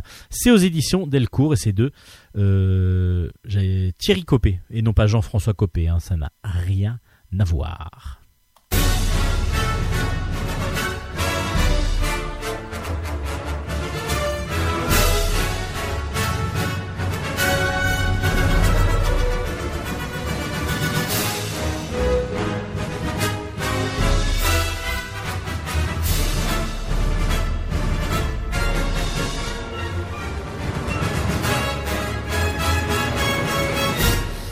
Allez, on continue d'ambulance stock dans cette côté un peu plus jeunesse. Et puis, bah, évidemment, on parlait de saga euh, de- depuis le début. De la... Il y a eu pas mal de, de, justement de suites de grandes grandes séries. Bah là, il y en a encore une euh, qui est sortie. Le tome 16 de Kit Paddle s'appelle Kid and Roses. C'est de Midam au dessin, au scénario, et c'est évidemment aux éditions Dupuis. Alors bon, bah, on va retrouver évidemment nos personnages aussi favoris si vous êtes geek, euh, fan de jeux vidéo, de monstres et ainsi de suite. Évidemment, vous allez retrouver Kid Paddle qui lui est fan aussi de tous ces univers-là et qui dès que c'est gore, dès qu'il veut euh, vraiment avoir dès qu'il peut y avoir des monstres, du sang et ainsi de suite, c'est ce qui l'attire. Mais après, il est un peu jeune pour ça à la base, donc euh, du coup, il va déjà se faire passer pour un adulte pour rentrer au cinéma. À chaque fois, ça plante. Ça, c'est très drôle. Il y a toujours des running gags comme ça dans Kid Paddle. On va aussi retrouver son petit avatar qui est toujours le personnage que l'on suit là dans Game Over, euh, qui est une série parallèle. En fin de compte, c'est un petit guerrier qui va devoir à chaque fois sauver une princesse dans un jeu vidéo.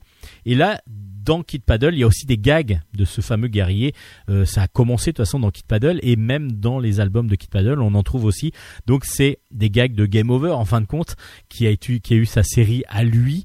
Euh, c'est le personnage que joue toujours euh, Kid dans, dans ses jeux vidéo et qui évidemment à la fin il y a toujours ben, une, un- une tuerie, enfin il y a quelque chose qui se passe qu'il a jamais réussi à gagner en fin de compte. À chaque fois au dernier niveau, il y a quelque chose qui se déclenche et qui le fait perdre. Donc c'est toujours game over à la fin et c'est toujours très drôle. On retrouve tous les personnages principaux et puis évidemment la guerre intestine entre Kid et sa sœur qui lui il adore les monstres, elle elle adore les poupées donc évidemment le clash se fait très très facilement avec son père aussi qui est complètement fou. Enfin voilà, il y a plein de choses qui se passent dans Kid Paddle. Évidemment, les enfants adorent Kid Paddle. Moi, je suis fan absolu depuis le premier tome. Et ben, je suis pas le seul, je pense, parce qu'on est quand même des quelques millions à lire Kid Paddle régulièrement. Le Kid Paddle tome 16 est donc sorti. Ça s'appelle Kids and Roses et c'est aux éditions Dupuis. Et puis, une ressortie cette fois-ci, parce que justement aux éditions Dupuis, il y avait eu des premiers albums. Là, ça s'appelle Margot et Oscar. C'est l'intégrale, tome 1, qui est sorti aux éditions Kenes. C'est scénario de Zidrou et de Falzar et des dessins de Karine de Brab. euh, où on va découvrir ben, euh, Sacapus. En fin de compte, c'est un petit personnage qui s'appelle Sacapus, qui est un chien, un chien errant que va découvrir Margot. Margot, c'est une jeune demoiselle de 8 ans et demi et elle va découvrir Oscar. Oscar qu'on peut appeler aussi Sacapus parce qu'il est tout sale au départ, qu'il a plein de puces. Et donc du coup, elle le chasse au départ de sa de la cabane, la cabane qu'elle a construite avec ses amis. Et puis euh, du coup, elle est quand même euh, en peine parce que euh, Oscar, il a l'air plutôt gentil et donc elle va l'accueillir chez elle. À part que bah, ils sont déjà quatre enfants plus les parents, donc ça fait beaucoup de monde. Donc les parents ne veulent absolument pas d'animaux. Ah, Ils ont un chat pourtant, mais bon, le chat va mettre, même la chatte exactement, va mettre au monde plusieurs, euh, pas mal de, bébés, et elle va, euh, donc ils vont quand même avoir beaucoup beaucoup d'animaux chez eux. Donc elle, ce qu'elle va faire, c'est cacher Oscar de, de ses parents. Évidemment, ça va pas se passer toujours comme elle le souhaite, même si Oscar va pas rester toujours caché. Euh, il y a euh, pas mal de choses qui vont se passer. C'est très très mignon, c'est très drôle à lire. Là, on a les trois premiers albums de, de Margot et Oscar qui sont sortis précédemment, qui sont regroupés dans un très dans une très belle intégrale. Euh, ça fait très livre de bibliothèque, comme si c'était un livre, un petit un petit roman. Il y a des vraiment des, belles euh, des belles enluminures sur l'album. Et du coup, bah, on retrouve avec grand plaisir cette série qui avait été donc abandonnée chez un autre éditeur. Et là, Kenes a eu l'intelligence et bah, le plaisir pour nous de regrouper ces trois premiers albums, donc de cette première intégrale, parce qu'il y a marqué volume 1, donc c'est l'album de 1 à 3. Donc je pense que la suite va suivre aux éditions Kenes. Le dessin de Karine de Brab est très euh, très enfantin, on va dire entre guillemets, très lisible par les enfants. On peut se, on peut la comparer un petit peu au dessin de Tom Tom et Nana par exemple. On est vraiment dans le même style graphique, simple mais super efficace, super tendre, super mignon, euh, très rond, euh, très un petit peu cartoon. Ça, ça fonctionne superbement bien. Et puis le propos est tendre et bien euh, bien amené. Il y a plein de petits choses en même temps, bah, la famille nombreuse, avec le manque de place, avec la cohabitation avec des animaux et ainsi de suite. Il y a plein de choses comme ça qui vont rentrer en jeu dans cette dans cet euh, univers que met en place que mettent en place Falzar et Zidrou et superbement bien, euh, superbement bien dessiné par Karine de Brab. J'ai beaucoup apprécié retrouver cette série que j'avais déjà lue en tout cas par bribes, j'avais pas tout lu et là je suis c'est avec grand plaisir que je redécouvre la série. Je l'ai lu d'une traite, cette, cette intégrale tome 1, et j'ai vraiment beaucoup beaucoup apprécié, même si évidemment on est aussi, c'est de la BD qui va commencer à partir de du 7-8 ans euh, pour des enfants qui commencent à, qui savent comment ça, commencent à maîtriser la lecture. Ils vont vraiment beaucoup apprécier Margot et Oscar, mais pour la famille, ça marche aussi. Donc ça s'appelle Margot et Oscar, l'intégrale tome 1 aux éditions Kenes. La boîte à musique. Bah, la boîte à musique, c'est une série qui est assez récente, mais qui a un succès phénoménal. Alors on va se dire, mais pourquoi euh, bah, Parce que c'est absolument magnifique, c'est très bien écrit, c'est très intelligent, et donc du coup, bah, c'est génial. Donc euh, automatiquement, c'est normal que ce succès soit au rendez-vous. La boîte à musique tome 4, La mystérieuse disparition, est sortie aux éditions Dupuis. Euh, on retrouve évidemment Carbone au scénario, JG au dessin. Pareil, une interview de JG il y a à peu près un an que vous pouvez retrouver dans Bulle en stock. Et c'est aux éditions Dupuis, comme je vous l'ai dit. On suit toujours Nola, Nola qui a perdu sa maman, qui on va bon et qui a la possibilité, je vais pas trop spoiler si vous n'avez pas lu les premiers tomes, et qui peut, qui a la possibilité en retrouvant euh, un- une boîte à musique qu'avait sa maman, elle va réussir à rentrer dans un monde fantastique, un monde merveilleux qu'elle va dans laquelle elle va pouvoir aller, qui s'appelle Pandorian. Et donc Pandorian, elle va avoir des aventures, elle va déjà rencontrer l'univers, elle va découvrir l'univers de Pandorian grâce à, à ce passage par la boîte à musique. Et puis on va découvrir des personnages qu'on va retrouver encore dans cet album. Euh, et elle va comme ça pouvoir passer de ce monde de Pandorian à, euh, à ce monde, à notre monde, actuel. Et elle va comprendre aussi que sa mère a dû passer par ce passage-là et n'est jamais revenue. Donc est-ce que sa mère est toujours vivante, etc. Elle va essayer de la retrouver. Là, dans cet album, elle va lui demander, son père va lui demander de descendre euh, des cartons à la cave et c'est les affaires de sa maman justement pour essayer de tourner un peu la page. Le papa, c'est ce qu'il veut parce que c'est pas évident hein, de vivre avec les, les objets du passé. Et là, elle va, en faisant tomber ce carton, elle va découvrir une clé, une clé avec une tête de mort dessus. Et elle va se demander mais pourquoi cette clé est là, à quoi elle sert? Et justement, elle va donc se rendre à Pandorian euh, pour savoir, pour se pour comprendre qu'est-ce qui se passe, enfin à quoi sert cette clé. Elle va donc se rendre là-bas et elle va tomber en plein, pas mélodrame, mais elle va tomber sur euh, un quelque chose qui se passe, un événement qui se passe et qu'elle va essayer de résoudre. En arrivant donc, elle retrouve ses amis Igor et Andrea. Et, puis, il y a un octopodus, une sorte de gros poulpe euh, humanoïde, euh, enfin avec des bras, des jambes, qui est enlevé, enfin qui est arrêté par la police. Donc voilà, il y a ça qui se passe. Et puis après, les trois amis, Nola, Igor et Andrea, vont, rencontrer, vont retrouver une, amie des, deux, jeunes qui vivent du coup à Pandorian et ils vont devoir essayer de retrouver Serena, la professeure de musénologie, donc une sorte de musique, qui a mystérieusement disparu. Il va y avoir plein de choses qui vont se passer et puis même peut-être que euh, Nola va essayer, va pouvoir changer quelque chose dans la façon de vivre à Pandorian. Après, la petite frustration qu'on va avoir, c'est que, ben voilà, mais la clé, à quoi elle sert? Parce qu'on va pas le savoir tout de suite. Je vous le dis tout de suite. Je le spoil un petit peu. Oui, c'est pas le propos de cet album, mais par contre, une grosse aventure quand même va se dérouler. Une grosse enquête, va-t-on dire, avec euh, Igor, Nola et Andrea, qui vont essayer de découvrir exactement où est passée Serena. Le dessin de JG est toujours aussi magnifique avec beaucoup de couleurs. C'est des couleurs faites à l'ordinateur. Vous pouvez suivre même sur les réseaux sociaux. Il met des étapes, étape par étape, des step by step de sa, création graphique. C'est absolument magnifique. Il joue beaucoup avec les couleurs, beaucoup avec la lumière aussi dans son graphisme. Un graphisme rond, euh, très cartoon, qui fonctionne superbement bien et surtout avec beaucoup de mise en valeur des personnages, de certains décors grâce à la couleur. Vraiment, les planches sont sublimes. Le scénario, bah, toujours aussi agréable, simple à lire et très agréable ensuite à suivre. Vraiment un très très bon album, encore une fois. Ce tr- quatrième tome de, de la boîte à musique est un pur chef-d'œuvre, comme les trois premiers. Moi, j'adore cette série. Je ne suis pas le seul, loin de là, évidemment, parce qu'il y en a beaucoup beaucoup qui adorent cette série. Et puis, ben oui, il y a plus de 200 000 exemplaires quand même vendus des trois premiers tomes, pour l'instant. Alors avec le quatrième tome, ça va encore relancer. Si vous voulez euh, commencer la série, il vaut mieux commencer quand même par le premier, mais le plus simple, c'est peut-être d'offrir à Noël les quatre, les quatre premiers albums. Vous allez voir que la famille va être contente. Un beau cadeau de Noël en dessous du sapin. Ça s'appelle La boîte à musique, le tome 4 est sorti, et c'est aux éditions Dupuis. Merci aux auteurs pour ce magnifique album. Our whole universe was in a hot, dense state that nearly 14 billion years ago expansion started. Wait, the earth began to cool, the autotrophs began to drool, Neanderthals developed tools, we built a wall. We built the pyramids, math, science, history, unraveling the mystery that all started with a big bang.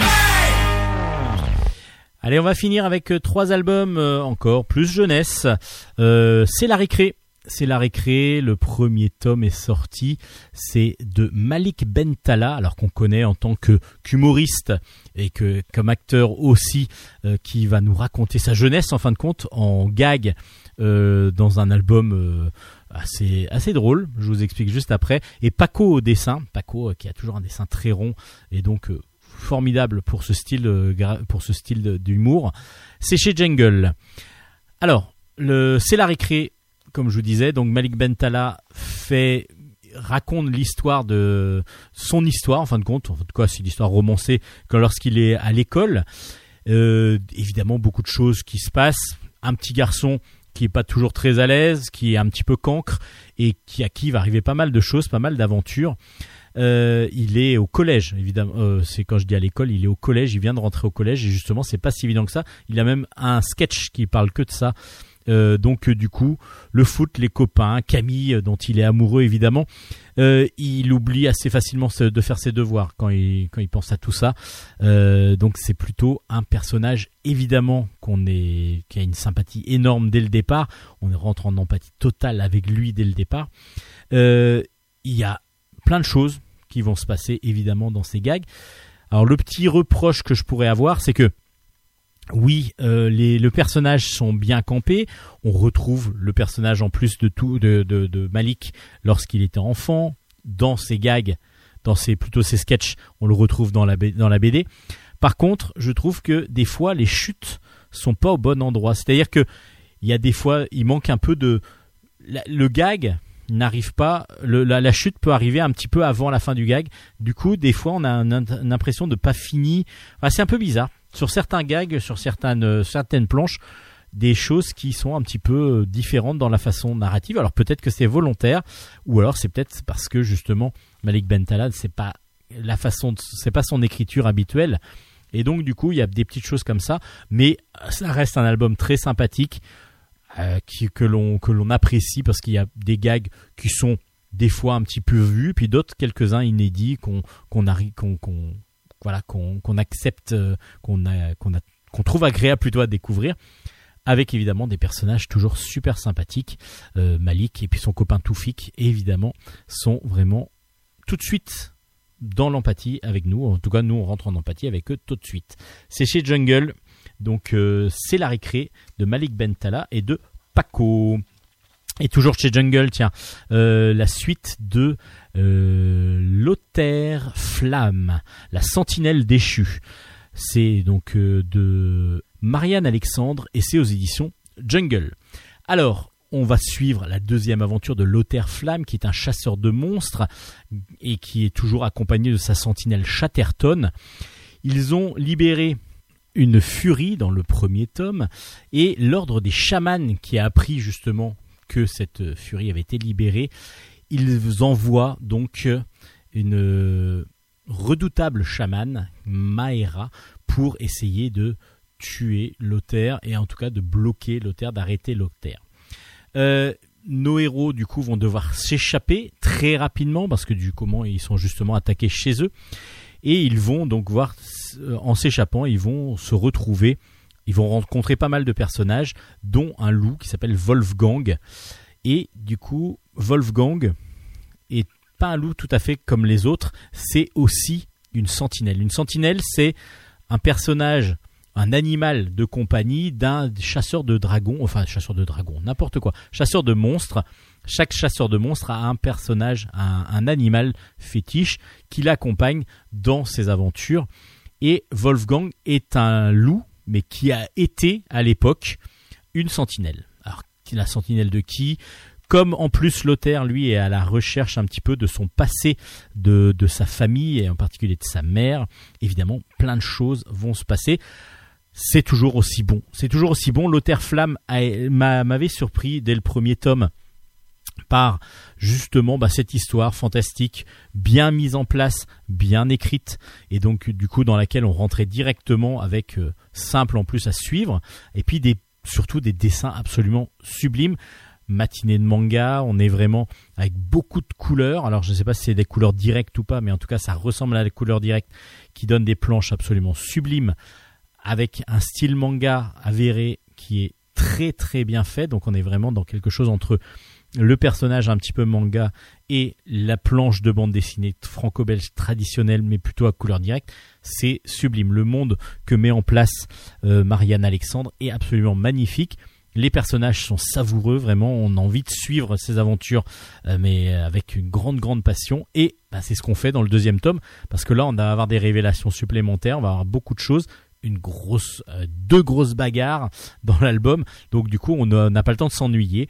Un très très bon album, une très bonne série. Le deuxième tome approfondit encore plus ce sentiment de, joie et de, plaisir d'avoir lu le premier. Et ben, le- la- on, a hâte de, voir la suite des, aventures de Lothaire Flamme, Flamme avec un S. Vraiment une très très bonne série chez Jungle. Euh, ça s'appelle donc L'Auterflamme. Le deuxième tome est sorti. Et puis pour finir, les foot furieux. Euh, bah, vous allez me dire, mais ça fait pas longtemps que tu, as présenté les foot furieux. Euh, oui, mais là, c'est les foot furieux Kids. Le tome 6 est sorti. C'est toujours de Gurkan Gursel au dessin et au scénario. Et c'est aux éditions Kenes. Ben, là, on va suivre non pas les personnages que l'on suit dans euh, les foot furieux habituels. Là, on va suivre les enfants, du, les jeunes du centre de formation de l'équipe avec autant de délire, autant de, choses qui se passent évidemment, peut-être un peu plus connectés ces enfants-là. Euh, ils ont envie de devenir des, grands grands fans, euh, des grands grands joueurs plutôt, pour avoir plein de fans. En particulier, voilà justement, il y en a un qui est toujours qui, attire les foules de jeunes demoiselles. Euh, ben voilà, vous allez voir ce qui se passe évidemment. C'est toujours bien vu, c'est toujours super bien dessiné dans un dessin euh, à très cartoon qui fonctionne toujours très bien. Je me demande comment, à chaque fois, c'est le, truc que j'ai, comment euh, Gursel arrive à toujours trouver des nouvelles, des nouveaux gags, des nouvelles choses et nous faire. Bah alors après, il a beaucoup de, il a créé beaucoup de personnages qui peuvent euh, donc évidemment qui peuvent avoir chacun un petit peu leur leur façon d'être drôle. Bah ça fonctionne, ça fonctionne tout simplement. Ça fonctionne. Les foot furieux kids fonctionnent aussi bien que les foot furieux. Là, c'est donc le sixième tome qui est sorti aux éditions Kenes. Je vous, si vous êtes fan de foot euh, ou même pas, hein, même si vous voulez juste rire, mais bon, il faut quand même un petit peu. Si vous aimez le foot, c'est encore plus agréable, évidemment, à suivre. Mais ces, deux séries, les foot furieux et les foot furieux kids, fonctionnent très très bien. Le, les gags sont assez euh, novateurs dans beaucoup de choses et puis surtout, ben, je crois qu'on est à plus de 20, 20 albums dans le Foot Furieux. Foot Furieux Kids, on a 6. Ça veut dire beaucoup de gags si on a une quarantaine par, par album à chaque fois. Vous imaginez bien qu'il y en a beaucoup, beaucoup de bons et quasiment que du très bon. Donc euh, cet album encore est excellent. Euh, voilà, c'est très bien dessiné, très bien vu, très drôle.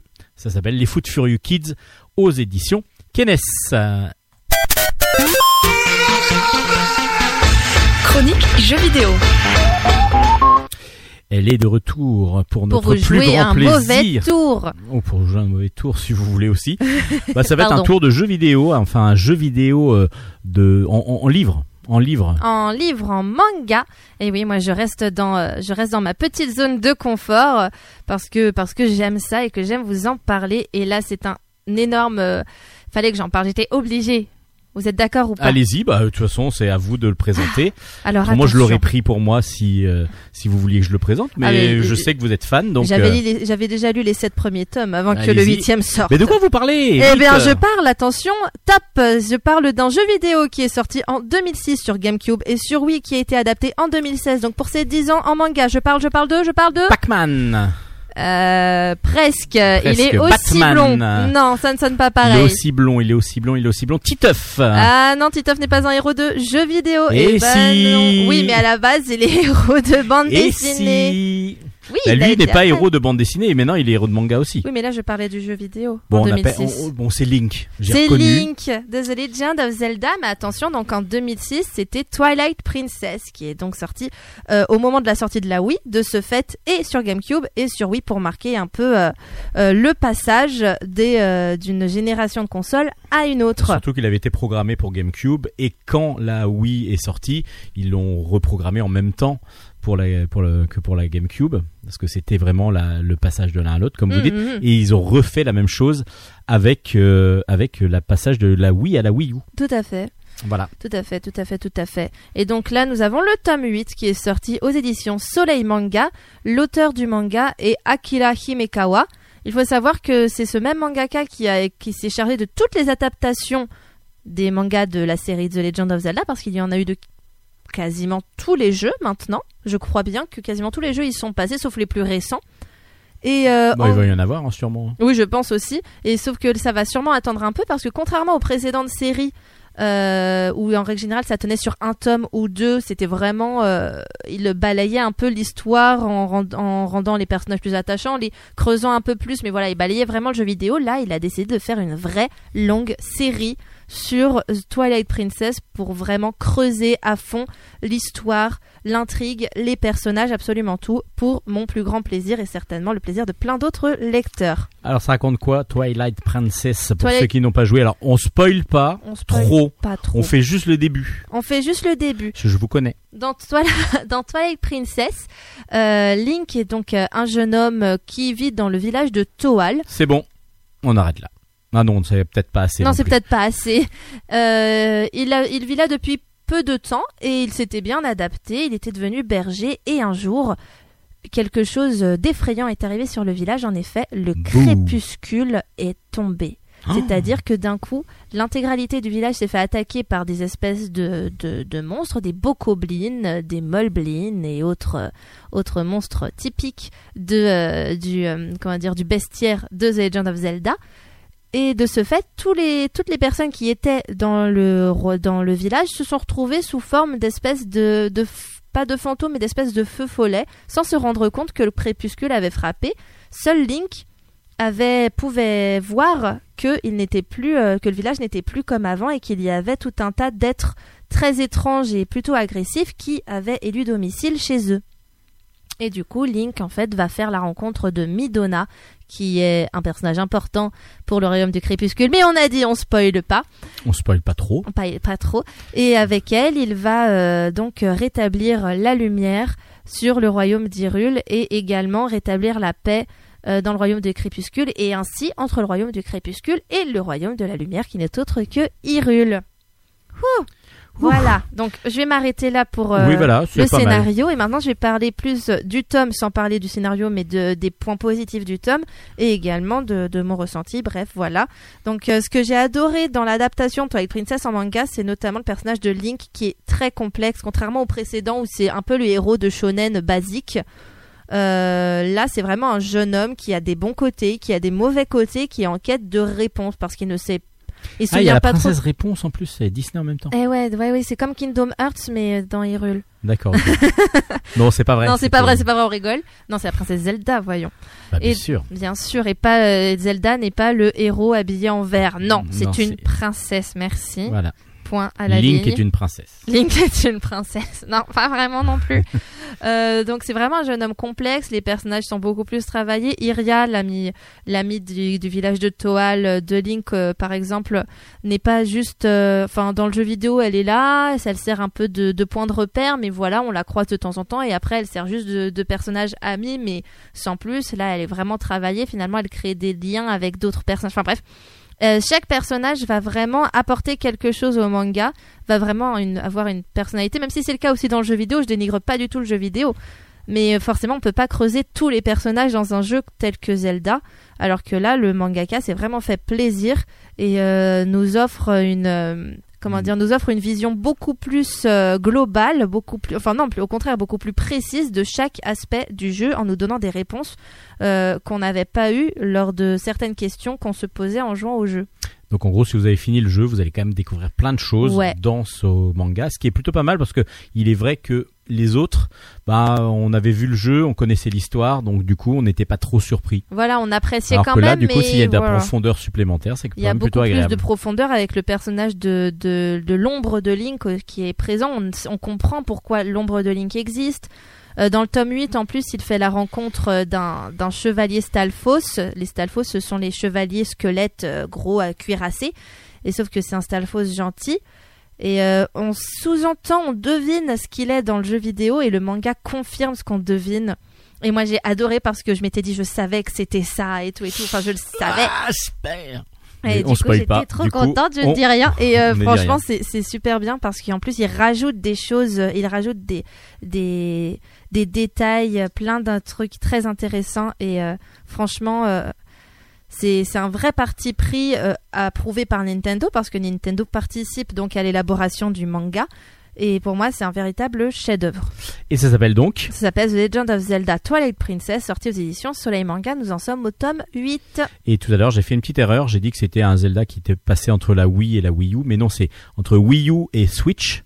C'est Breath of the Wild, Breath of the Wild, oui. qui est aussi disponible sur Wii U. Oui, oui, oui, tout Parce à qu'il avait commencé sur Wii U, quand la Switch allait sortir, ils l'ont transformé pour Mm. mettre sur la Switch. Mm, Et mm, du mm. coup, les deux sont jouables. On peut jouer et sur Wii U et sur Switch. Oui, c'est vrai, je croyais, j'avais, moi, je croyais que j'étais sur Wind Waker, du coup, quand vous avez Oui, dit oui, ça, non, parce que je crois mais- qu'il a eu euh, une version. Une Non, bah non, il a eu directement la version non, HD parce que du coup, il y a à chaque sur fois, sur chaque console, il y a toujours que un Zelda, je crois. À Ah, moins, ou alors, non, non, faux. oui, Twilight Princess, du coup, enfin, mm, Twilight Princess Ah, c'est et. Skyward Sword, du coup, sur oui, Wii. mais du coup, sans, on va dire sans, Sans le- la vrai- passation. Voilà, c'est ça. En tout cas, merci. Mais de rien, c'était un très grand plaisir de parler de chronique ce, jeux de vidéo. ce manga, de ce Et manga c'est jeu fini vidéo. pour Bulle en stock aujourd'hui.